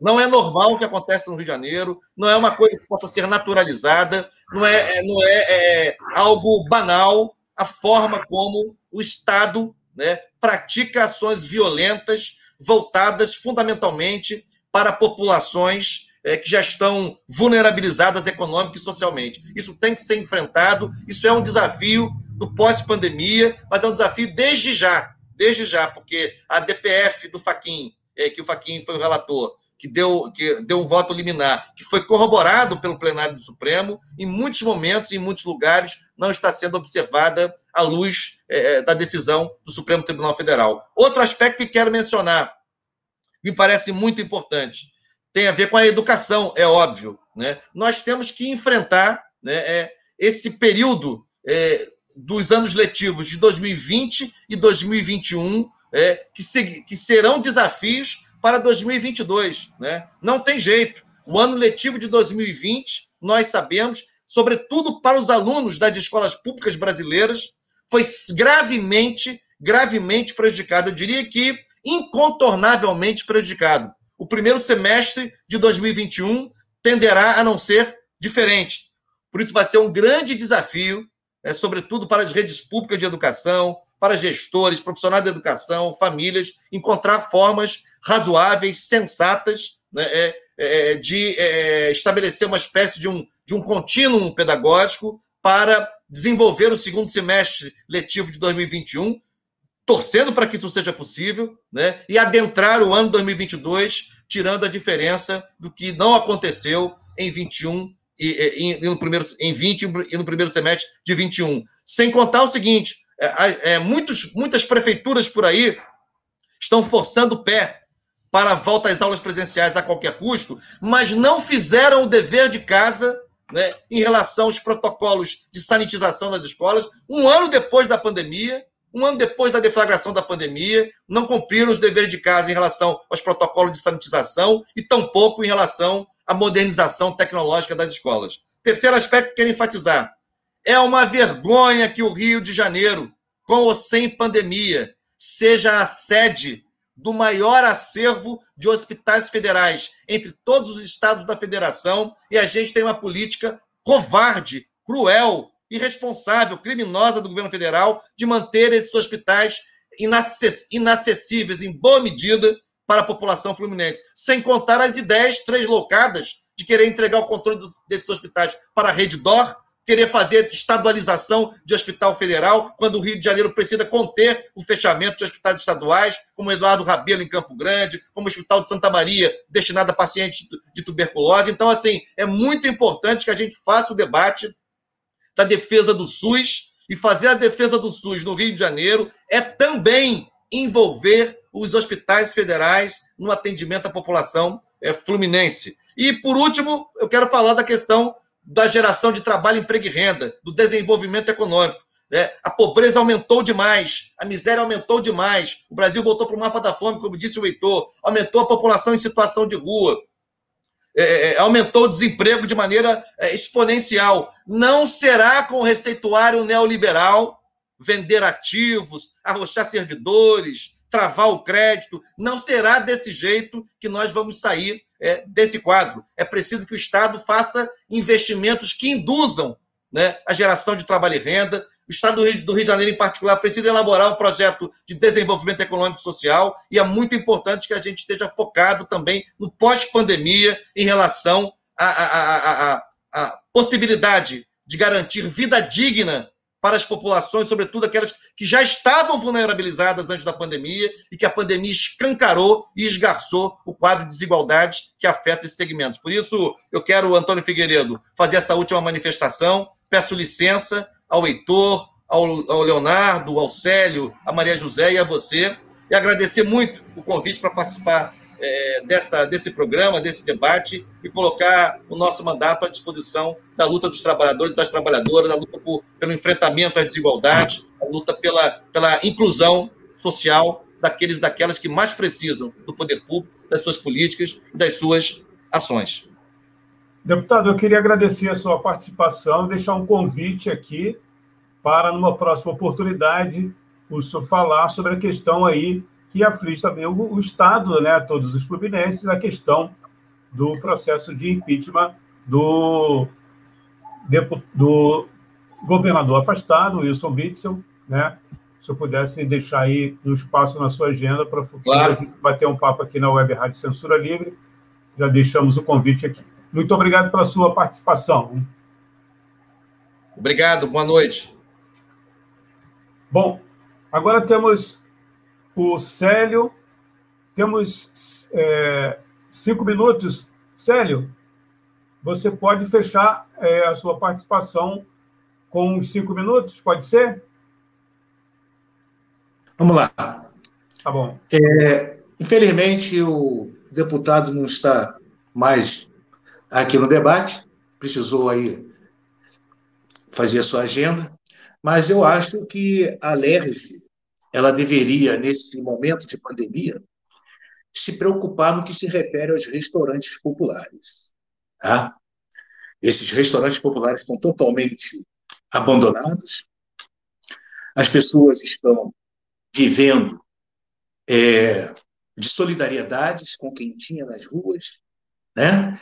e esse espaço tão importante que é do Estado, estando abandonado, que poderia estar ali fornecendo alimentação para o povo que está é, necessitando da ajuda daqueles que deveriam estar nos ajudando, que é o governo.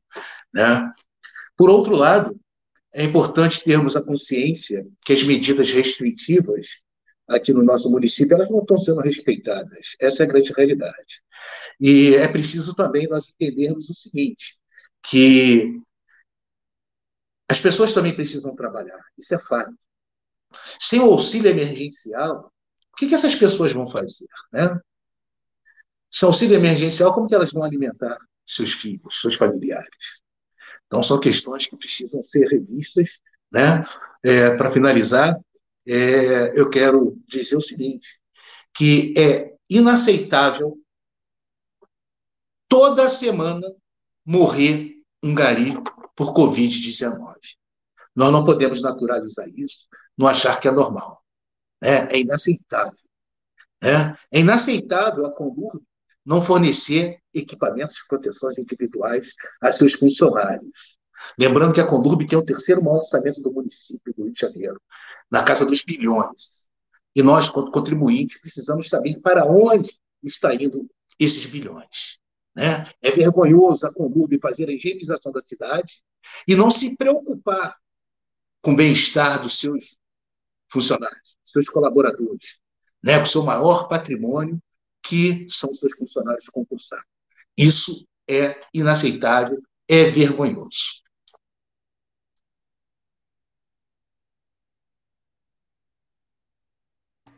Célio, você já tem dois minutos. Aproveitando então esses dois minutos, é, para dizer o seguinte: o Círculo Laranja ele foi criado pós-greve de 2015, é constituído de trabalhadores, né? Os trabalhadores que são os dirigentes do Círculo Laranja, na sua maior parte, são trabalhadores que estão dentro das universidades das faculdades. São trabalhadores que pensam numa Columbe mais humana, mais justa, uma Columbe que sirva à sociedade como um todo e que a Columbe não sirva de aparato para políticos oportunistas utilizando da mão de obra que deveria servir à cidade para fazer o trabalho nos seus currais eleitorais, visando eleições. Então, o Círculo Laranja está aí à disposição de todas e todas. Né? O Círculo Laranja está aberto para o território e nós fazemos um trabalho voltado para a sociedade civil e para aquelas pessoas que é, desejam é, fazer alguns cursos que o Círculo Laranja presta é, para a sociedade. Todos estão convidados a conhecer o Círculo Laranja. Né? Finalizo. Bom, agradecer aqui ao Célio Gari, presidente da Associação Círculo Laranja, e já deixamos o convite aqui para uma próxima oportunidade. Se você puder participar conosco, a gente agradece. Agora, é, agradecer também é, algumas pessoas aqui que estão acompanhando. É, o Fábio, a Penha Souza, o Paulo Eduardo, pessoas que a gente conseguiu registrar aqui, a professora Vera Nepomuceno, Roberto Baeta, o Afrânio, o Paulo César Ribeiro e o Luiz Carlos. Heitor, agradecendo também a você, né, que está se recuperando aí e se dispôs a colaborar aqui com o debate na Web Rádio Censura Livre. Muito obrigado. Você tem cinco minutos.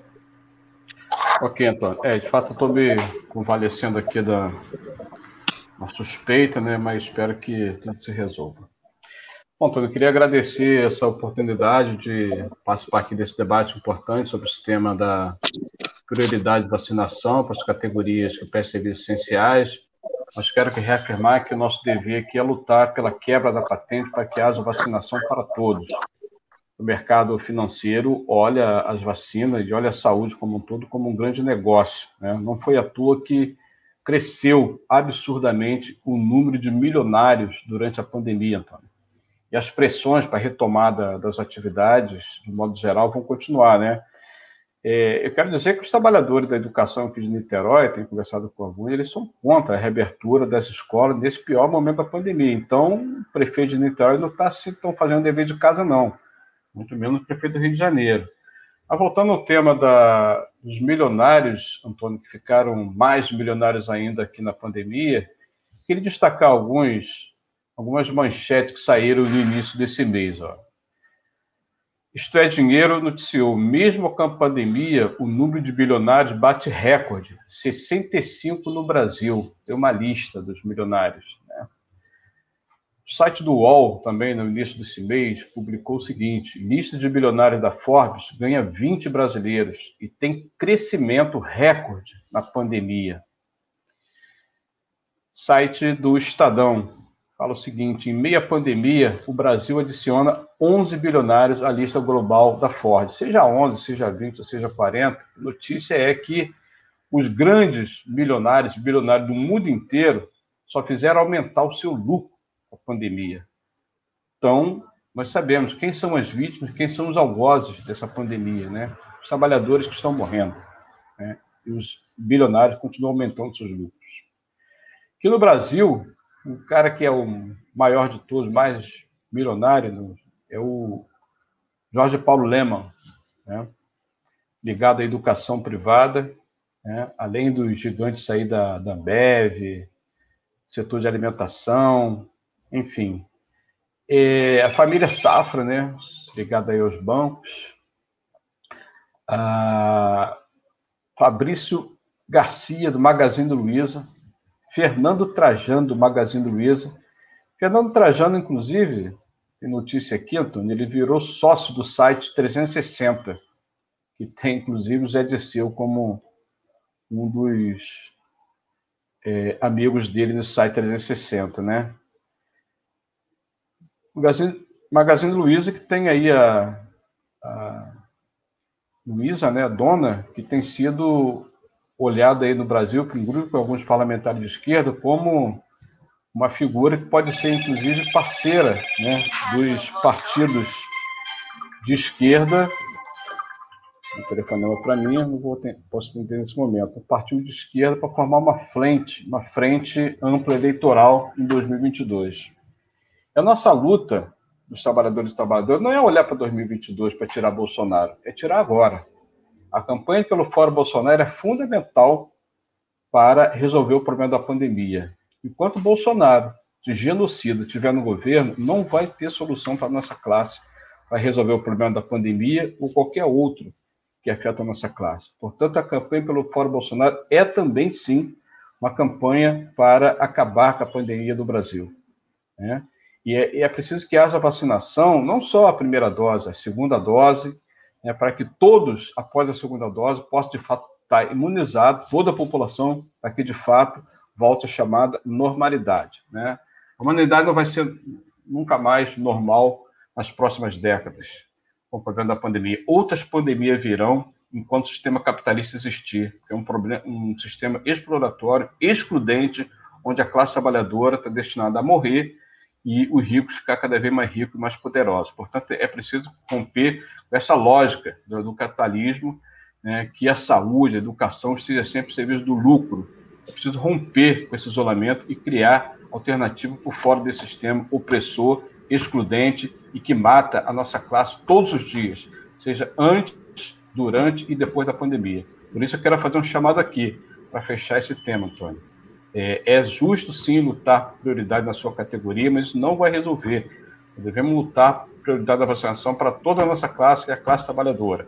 Portanto, agradeço aqui o convite, estou à disposição para os próximos debates. Saúde aqui os demais debatedores e até a próxima. Valeu.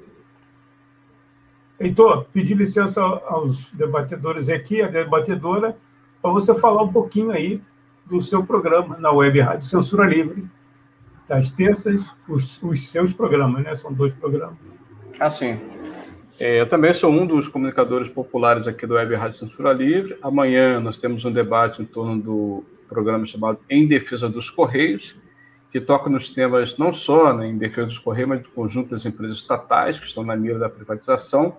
E na quarta-feira, um programa mais cultural, mais voltado também a entretenimento, que é também para a educação, que é o aulas com utilização da filatelia, né, que é uma ciência auxiliar da história. Então, convido a todos e a todas para assistir a programação na terça e na quarta-feira. Espero estar um pouco melhor para seguir aqui na, de modo mais satisfatório na programação. Obrigado, Antônio. Muito obrigado. Muito obrigado, Heitor. Agora, para fechar a participação, o jornalista, é, que na verdade acabou dando o pontapé inicial desse debate, né?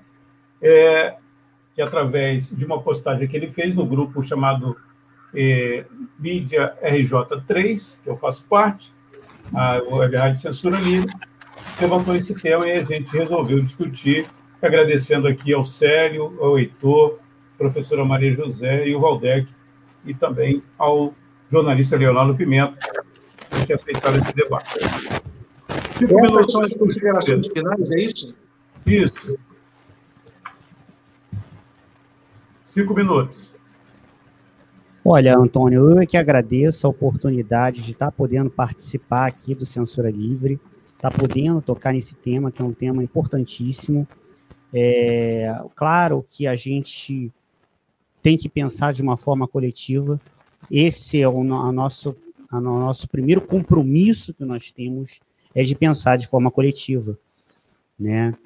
Mas é, nós estamos passando por um período muito complicado e as perdas têm sido para todas as categorias. Né?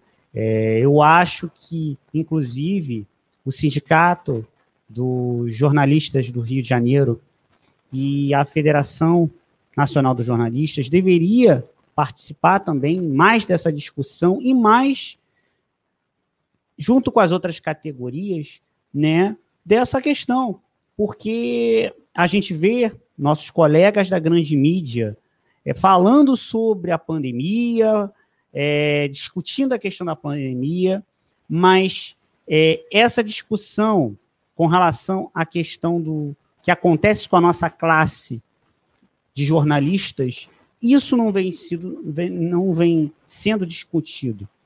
E, e, e, sinceramente, é muito triste a gente ver isso.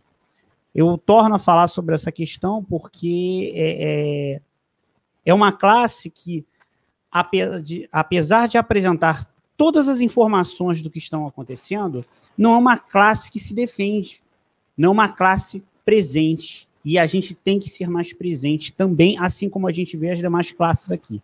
Então, para mim, é assim, muito triste eu ser o único jornalista e não, que não faço parte de sindicato nem de federação está, ten, tendo que falar sobre esse programa porque companheiros não aceitaram o convite que deveriam estar aceitando.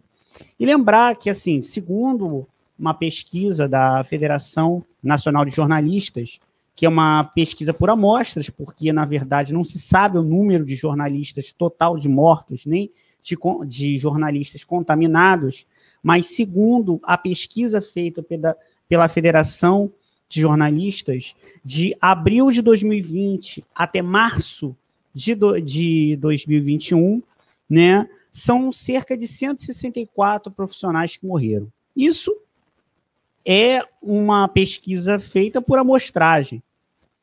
Mas nós temos muito mais profissionais que morreram por estarem é, na função. Então, o que eu peço a, aos, aos, nossos companheiros que são dos sindicatos, das federações, que olhem mais para a categoria, assim como a gente vê aqui outros companheiros de outras categorias que estão também preocupados, entendeu? E, claro, é, eu gostaria de, de, saudar a companheira Maria, né, que é representante do, do CEP. A minha mãe foi professora durante 25 anos da rede estadual. Eu hoje sou voluntário numa escola do Estado, vejo é, as dificuldades dos profissionais de educação, né, principalmente nesse período de pandemia, que tem que lidar com diversas situações, né, como além dessas questões que a gente vê né, de, de, de saúde, né, e com, e com relação aos próprios alunos, é, é, é, a própria obrigatoriedade por parte, muitas vezes, da Secretaria de Educação em querer que esses profissionais trabalhem de uma forma que eles não têm como trabalhar, porque muitos recursos não são oferecidos, e é uma coisa que eu observo. Então, assim, eu gostaria de justamente fazer essa saudação, assim como também gostaria de saudar também os compan o companheiro né, representante dos garis, que a gente vê também as dificuldades dos companheiros garis, né, que trabalham, né, com, com muito carinho e passam por tantas situações, né, é, e que merecem ser valorizados pelo trabalho, porque o trabalho do gari é muito importante. É um, é um dos trabalhos mais importantes, além da educação.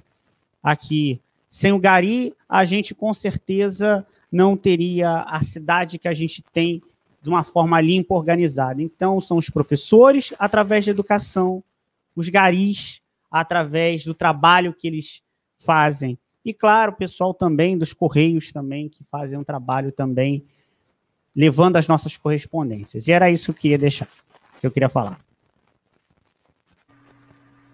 Ô, Leonardo, você poderia falar e pedir licença aos, aos nossos debatedores, a debatedora, se você pode falar aí do seu trabalho na Rádio Rio de Janeiro e no portal Grande Tijuca? Posso sim. É, a, na Rádio Rio de Janeiro tem um programa voltado para jovens, que é o programa Espaço Jovem. É um programa que vai ao ar todo domingo às 16 horas na Rádio Rio de Janeiro. Né? A gente discute vários temas à luz da doutrina espírita, que a rádio é uma rádio religiosa, né? E, e sou um dos editores e jornalistas do portal Grande Tijuca, que é um portal da região da Grande Tijuca, onde a gente trabalha diversas demandas, principalmente da nossa sociedade. A gente sempre está recebendo no nosso portal diversas situações que estão acontecendo no nosso cotidiano e que muitas vezes as nossas autoridades é, não veem. Então a gente vai, a gente cobra, né, do, das nossas autoridades e vê formas de soluções. Assim como também está noticiando as coisas boas que acontecem também na região da Grande Tijuca, Rio Comprido, Estácio e Cidade Nova. Esse é o trabalho do Portal Grande Tijuca. Quem quiser conhecer o nosso trabalho é só acessar o nosso site www.grandetijuca.com.br e vocês vão poder conferir as notícias da região da Grande Tijuca, além do Rio Comprido, Estácio e Cidade Nova. Muito obrigado, Leonardo Pimenta. Como ele falou, nós convidamos a direção do Sindicato dos Jornalistas da cidade do Rio de Janeiro e o Sindicato dos Jornalistas do antigo Estado do Rio de Janeiro. Né? Para quem não tem essa informação, são dois sindicatos, um tem a base sindical na capital e o outro era um, representava o antigo Estado do Rio de Janeiro. Infelizmente, é, eles não aceitaram o nosso convite. Agradecer aqui a professora Maria José Rodrigues. Professora Maria José, cinco minutos, por gentileza.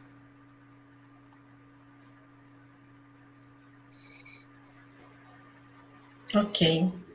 Primeiro, eu gostaria de agradecer né, o convite e a companhia aí de todos os debatedores, né? O Célio, o Leonardo, o Heitor e o Valdec que saiu. Mas é importante é, a gente entender o seguinte: na educação há uma toda uma pressão pela reabertura das escolas, né? O governo das as várias prefeituras colocaram a educação, né, é, como serviço essencial. Como eu falei anteriormente, a educação sempre foi essencial, mas ela nunca foi vista pelos governos, de fato, como essencial.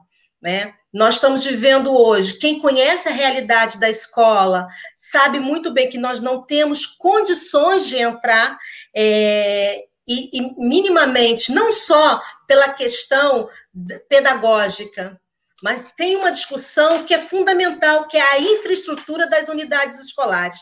Não temos condições, como foi falado anteriormente. E aí eu vou citar basicamente o exemplo daqui, da região no qual eu, eu, eu vivo, que é a Baixada Fluminense, Belfo Roxo.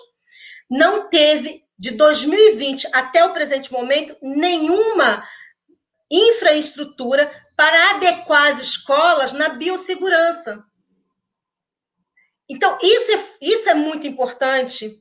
E aí demonstra também uma pressão da, principalmente das escolas particulares, dos donos de escolas particulares, para abrirem a realidade da grande maioria dos nossos alunos da rede pública estadual né, e, e municipal, da rede pública, é uma realidade que não tem família desempregada, na sua maioria das vezes, não tem o que comer, é, não tem equipamentos tecnológicos. Os profissionais de educação, como já foi falado, nós não estamos há sete anos sem reajuste salarial. Então, nós estamos dando aula remota, pagando é, a nossa energia, o telefone, computador, internet. Isso não, o governo não está em nenhum momento repondo isso para nós. E, por, e aí a gente também tem que olhar o nosso aluno.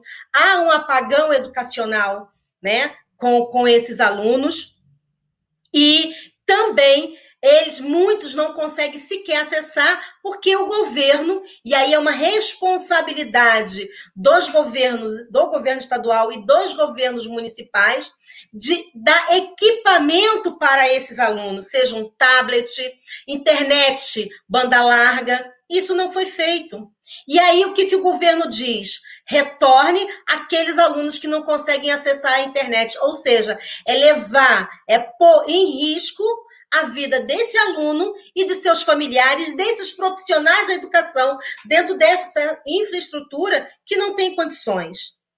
Essa é a nossa realidade dentro da, da, da escola, né? E aí a gente precisa também perceber que a escola ela não está isolada do mundo, né? É, é, ela é muito mais. Então a gente precisa, de fato, exigir um lockdown. Nós estamos vivendo num governo é, genocida, mas a gente precisa pensar antes. O que, que era antes desses, desse atual governo Bolsonaro, Mourão e companhia? A educação vivia sendo sucateada. Há um projeto de Estado que é o, é, o, o sucateamento não só do serviço público, né? E aí eu estou inserindo a educação dentro desse, desse desmonte. É uma política, não é à toa que os, dentro dessa pandemia, os grupos, um dos grupos que mais lucraram são esses conglomerados educacionais, o grupo Lemony, e tem outros, muitos outros, lucrando né, na, com a pandemia. O governo do estado fez um convênio aí com esse Aplixe, que é ligado à família Bolsonaro e que de fato não é gratuito. Então nós precisamos é denunciar cada vez mais isso e exigir que se tenha de fato um lockdown de 30 dias, auxílio emergencial, mas não esse auxílio emergencial meia boca que o governo vem apresentando. Nós precisamos exigir exigir um salário, um auxílio de salário mínimo, com um salário mínimo ou até que ou então seis, é, 600 reais que as pessoas mais pobres, né, que as pessoas consigam ficar em casa. Porque, gente, essa nova serpa, ela está cometendo, né, ela está atingindo principalmente a galera mais nova. Belfor Roxo, a rede municipal de Belfor Roxo, abriu as escolas é, para concluir, abriu as escolas agora. Em uma semana nós tivemos escolas contaminadas, tivemos uma merendeira morta, e quem mais sofre dentro da escola, além desse, de, é o conjunto, né? Mas principalmente os serviços terceirizados, as merendeiras, o pessoal da limpeza, são mulheres e são negras. Então, essa discussão também é importante. Então, eu agradeço esse debate, ele precisa vir à tona e a gente precisa encampar e fazer uma campanha de fato pela quebra das patentes. E eu estava procurando aqui, gente, mas primeiro de maio está chegando. Eu acho que o Heitor tem, tem, tem uma discussão melhor, pode até falar, mas a gente está construindo aí um primeiro de maio é, é, unificado, um primeiro de maio aí a CSP com lutas vem puxando, né? E é necessário que a gente organize uma greve sanitária nesse país. Né? É, é fundamental, porque nós precisamos mostrar é, a organização dos trabalhadores e não ter nenhuma ilusão a nenhum governo. Né? É, não dá para esperar, dois, não é nem 2022, não dá para esperar 2023. Obrigada, obrigada, Antônio. Desculpa por passar mais um, aí um pouco tempo.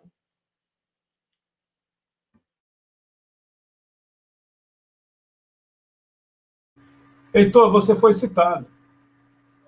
Opa, Fala, obrigado. Heitor. Eu esqueci, eu sei que tem, Heitor, mas você me ajude aí, por favor. Não, sem dúvida. Obrigado pela lembrança. De fato, o dia 1 de maio, no Dia Internacional dos Trabalhadores, está no marco do, do, calendário de luta pelo Fora Bolsonaro. No Brasil inteiro, nós estamos chamando né, diversas centrais sindicais para um 1 de maio classista, né, e reúne as centrais sindicais para pautar né, o tema da greve geral sanitária que está incorporado no calendário de luta pelo Fora Bolsonaro e Fora Mourão. Tá? Então, fica aqui a lembrança, é um processo em construção e a gente pretende, nas próximas semanas, fechar né, essa programação de construir atos classistas em todo, todas as capitais do nosso país. Já estão todos convidados. Muito obrigado, Heitor. É, antes de agradecer aqui aos nossos debatedores e à nossa debatedora, agradecer à equipe da Web Rádio Censura Livre, vou citar todo mundo, né? A turma grande, mas agradecer aqui o carinho e ajudou também na divulgação e na organização desse debate, ao jornalista é, Edson Corrêa, que é da assessoria do deputado Valdec Carneiro, os nossos apoiadores, né, que sem a ajuda financeira deles, a gente não estaria aqui nesse momento. Adir Luiz Almeida, Antônio Felipe, Carlos Augusto Machado, Daniele Bornia, Gelta Xavier, José Eduardo Bessanha, Sérgio Perdigão, Simone Terra e o Endel Setúbal. E também ao coletivo de coletivos.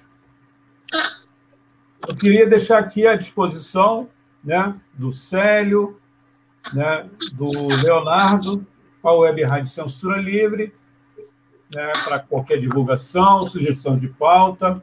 Agradecer muito aí ao Célio Gari, presidente da Associação Círculo Laranja, o Heitor Fernandes, dirigente da Federação Nacional dos Trabalhadores dos Correios, a FENTECT, o jornalista Leonardo Pimenta, da Rádio Rio de Janeiro e do portal Grande Tijuca, da professora Maria José Rodrigues, diretora do CEP e do coletivo Reviravolta na Educação, e esteve mais tarde conosco, né?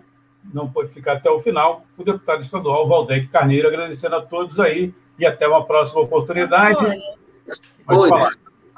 Eu esqueci de um detalhe, desculpe, e um detalhe muito importante, só para avisar que a educação ela está em greve, né? Nós falamos que se os governos abrissem, né, pressionasse para a abertura das escolas, nós estaríamos, estamos puxando aí a greve, a greve pela vida. Então, a, o CEP vem fazendo isso em várias redes. O, o Heitor falou aí de Niterói, mas várias redes é, aqui no estado do Rio de Janeiro puxaram greve em função das condições da escola. Tá bom? É só isso. Obrigada e desculpa aí. Ô, Antônio, queria fazer um convite também. Pode fazer. É, no dia 24, é, o Círculo Laranja vai passar um filme, Ilha das Flores. Né? Então, vocês podem acompanhar é, no Facebook, também no YouTube, né, na página do Círculo Laranja, é, esse cine debate. Eu acabei perdendo aqui algumas questões, mas eu fiquei muito feliz, Antônio, é, de você ter me convidado para esse debate. Eu queria agradecer aí a Maria Rodrigues, ao Heitor, ao Leonardo, ao deputado também Valdec. Só lembrando que os garis né, não é um sobrenome de um francês, né, os garis são agentes de saúde ambientais. Esses garis merecem respeito pelos nossos governantes, né? Esses profissionais, eles são eles que cuidam da nossa cidade, são eles que fazem o trabalho preventivo para que nossa cidade não venha a ficar doente, como o nosso companheiro jornalista é, Leonardo Pimenta já colocou muito bem. Né? E eu sou muito solidário à luta dos profissionais da educação, da saúde e de todo o segmento da classe trabalhadora. Acredito que a classe trabalhadora pode dar uma reviravolta nesse país e colocar o Brasil no eixo. Tá bom? Muito obrigado mesmo. Nós que agradecemos aí a todos e a toda, isso? E estamos aí esperando a volta do bate-papo em Bel, hein? É, vai ter, pode deixar, vamos organizar. Vamos organizar. Então, ficamos por aqui agradecendo a você que está acompanhando. Se perdeu alguma, é, algum trecho aí, dessa, desse debate. A gente vai disponibilizar, já fica gravado na nossa página no Facebook e no, no canal da emissora no YouTube e também em formato de podcast, que a gente também disponibiliza mais tarde. Agradecer a todos e todas que acompanharam e até uma próxima oportunidade.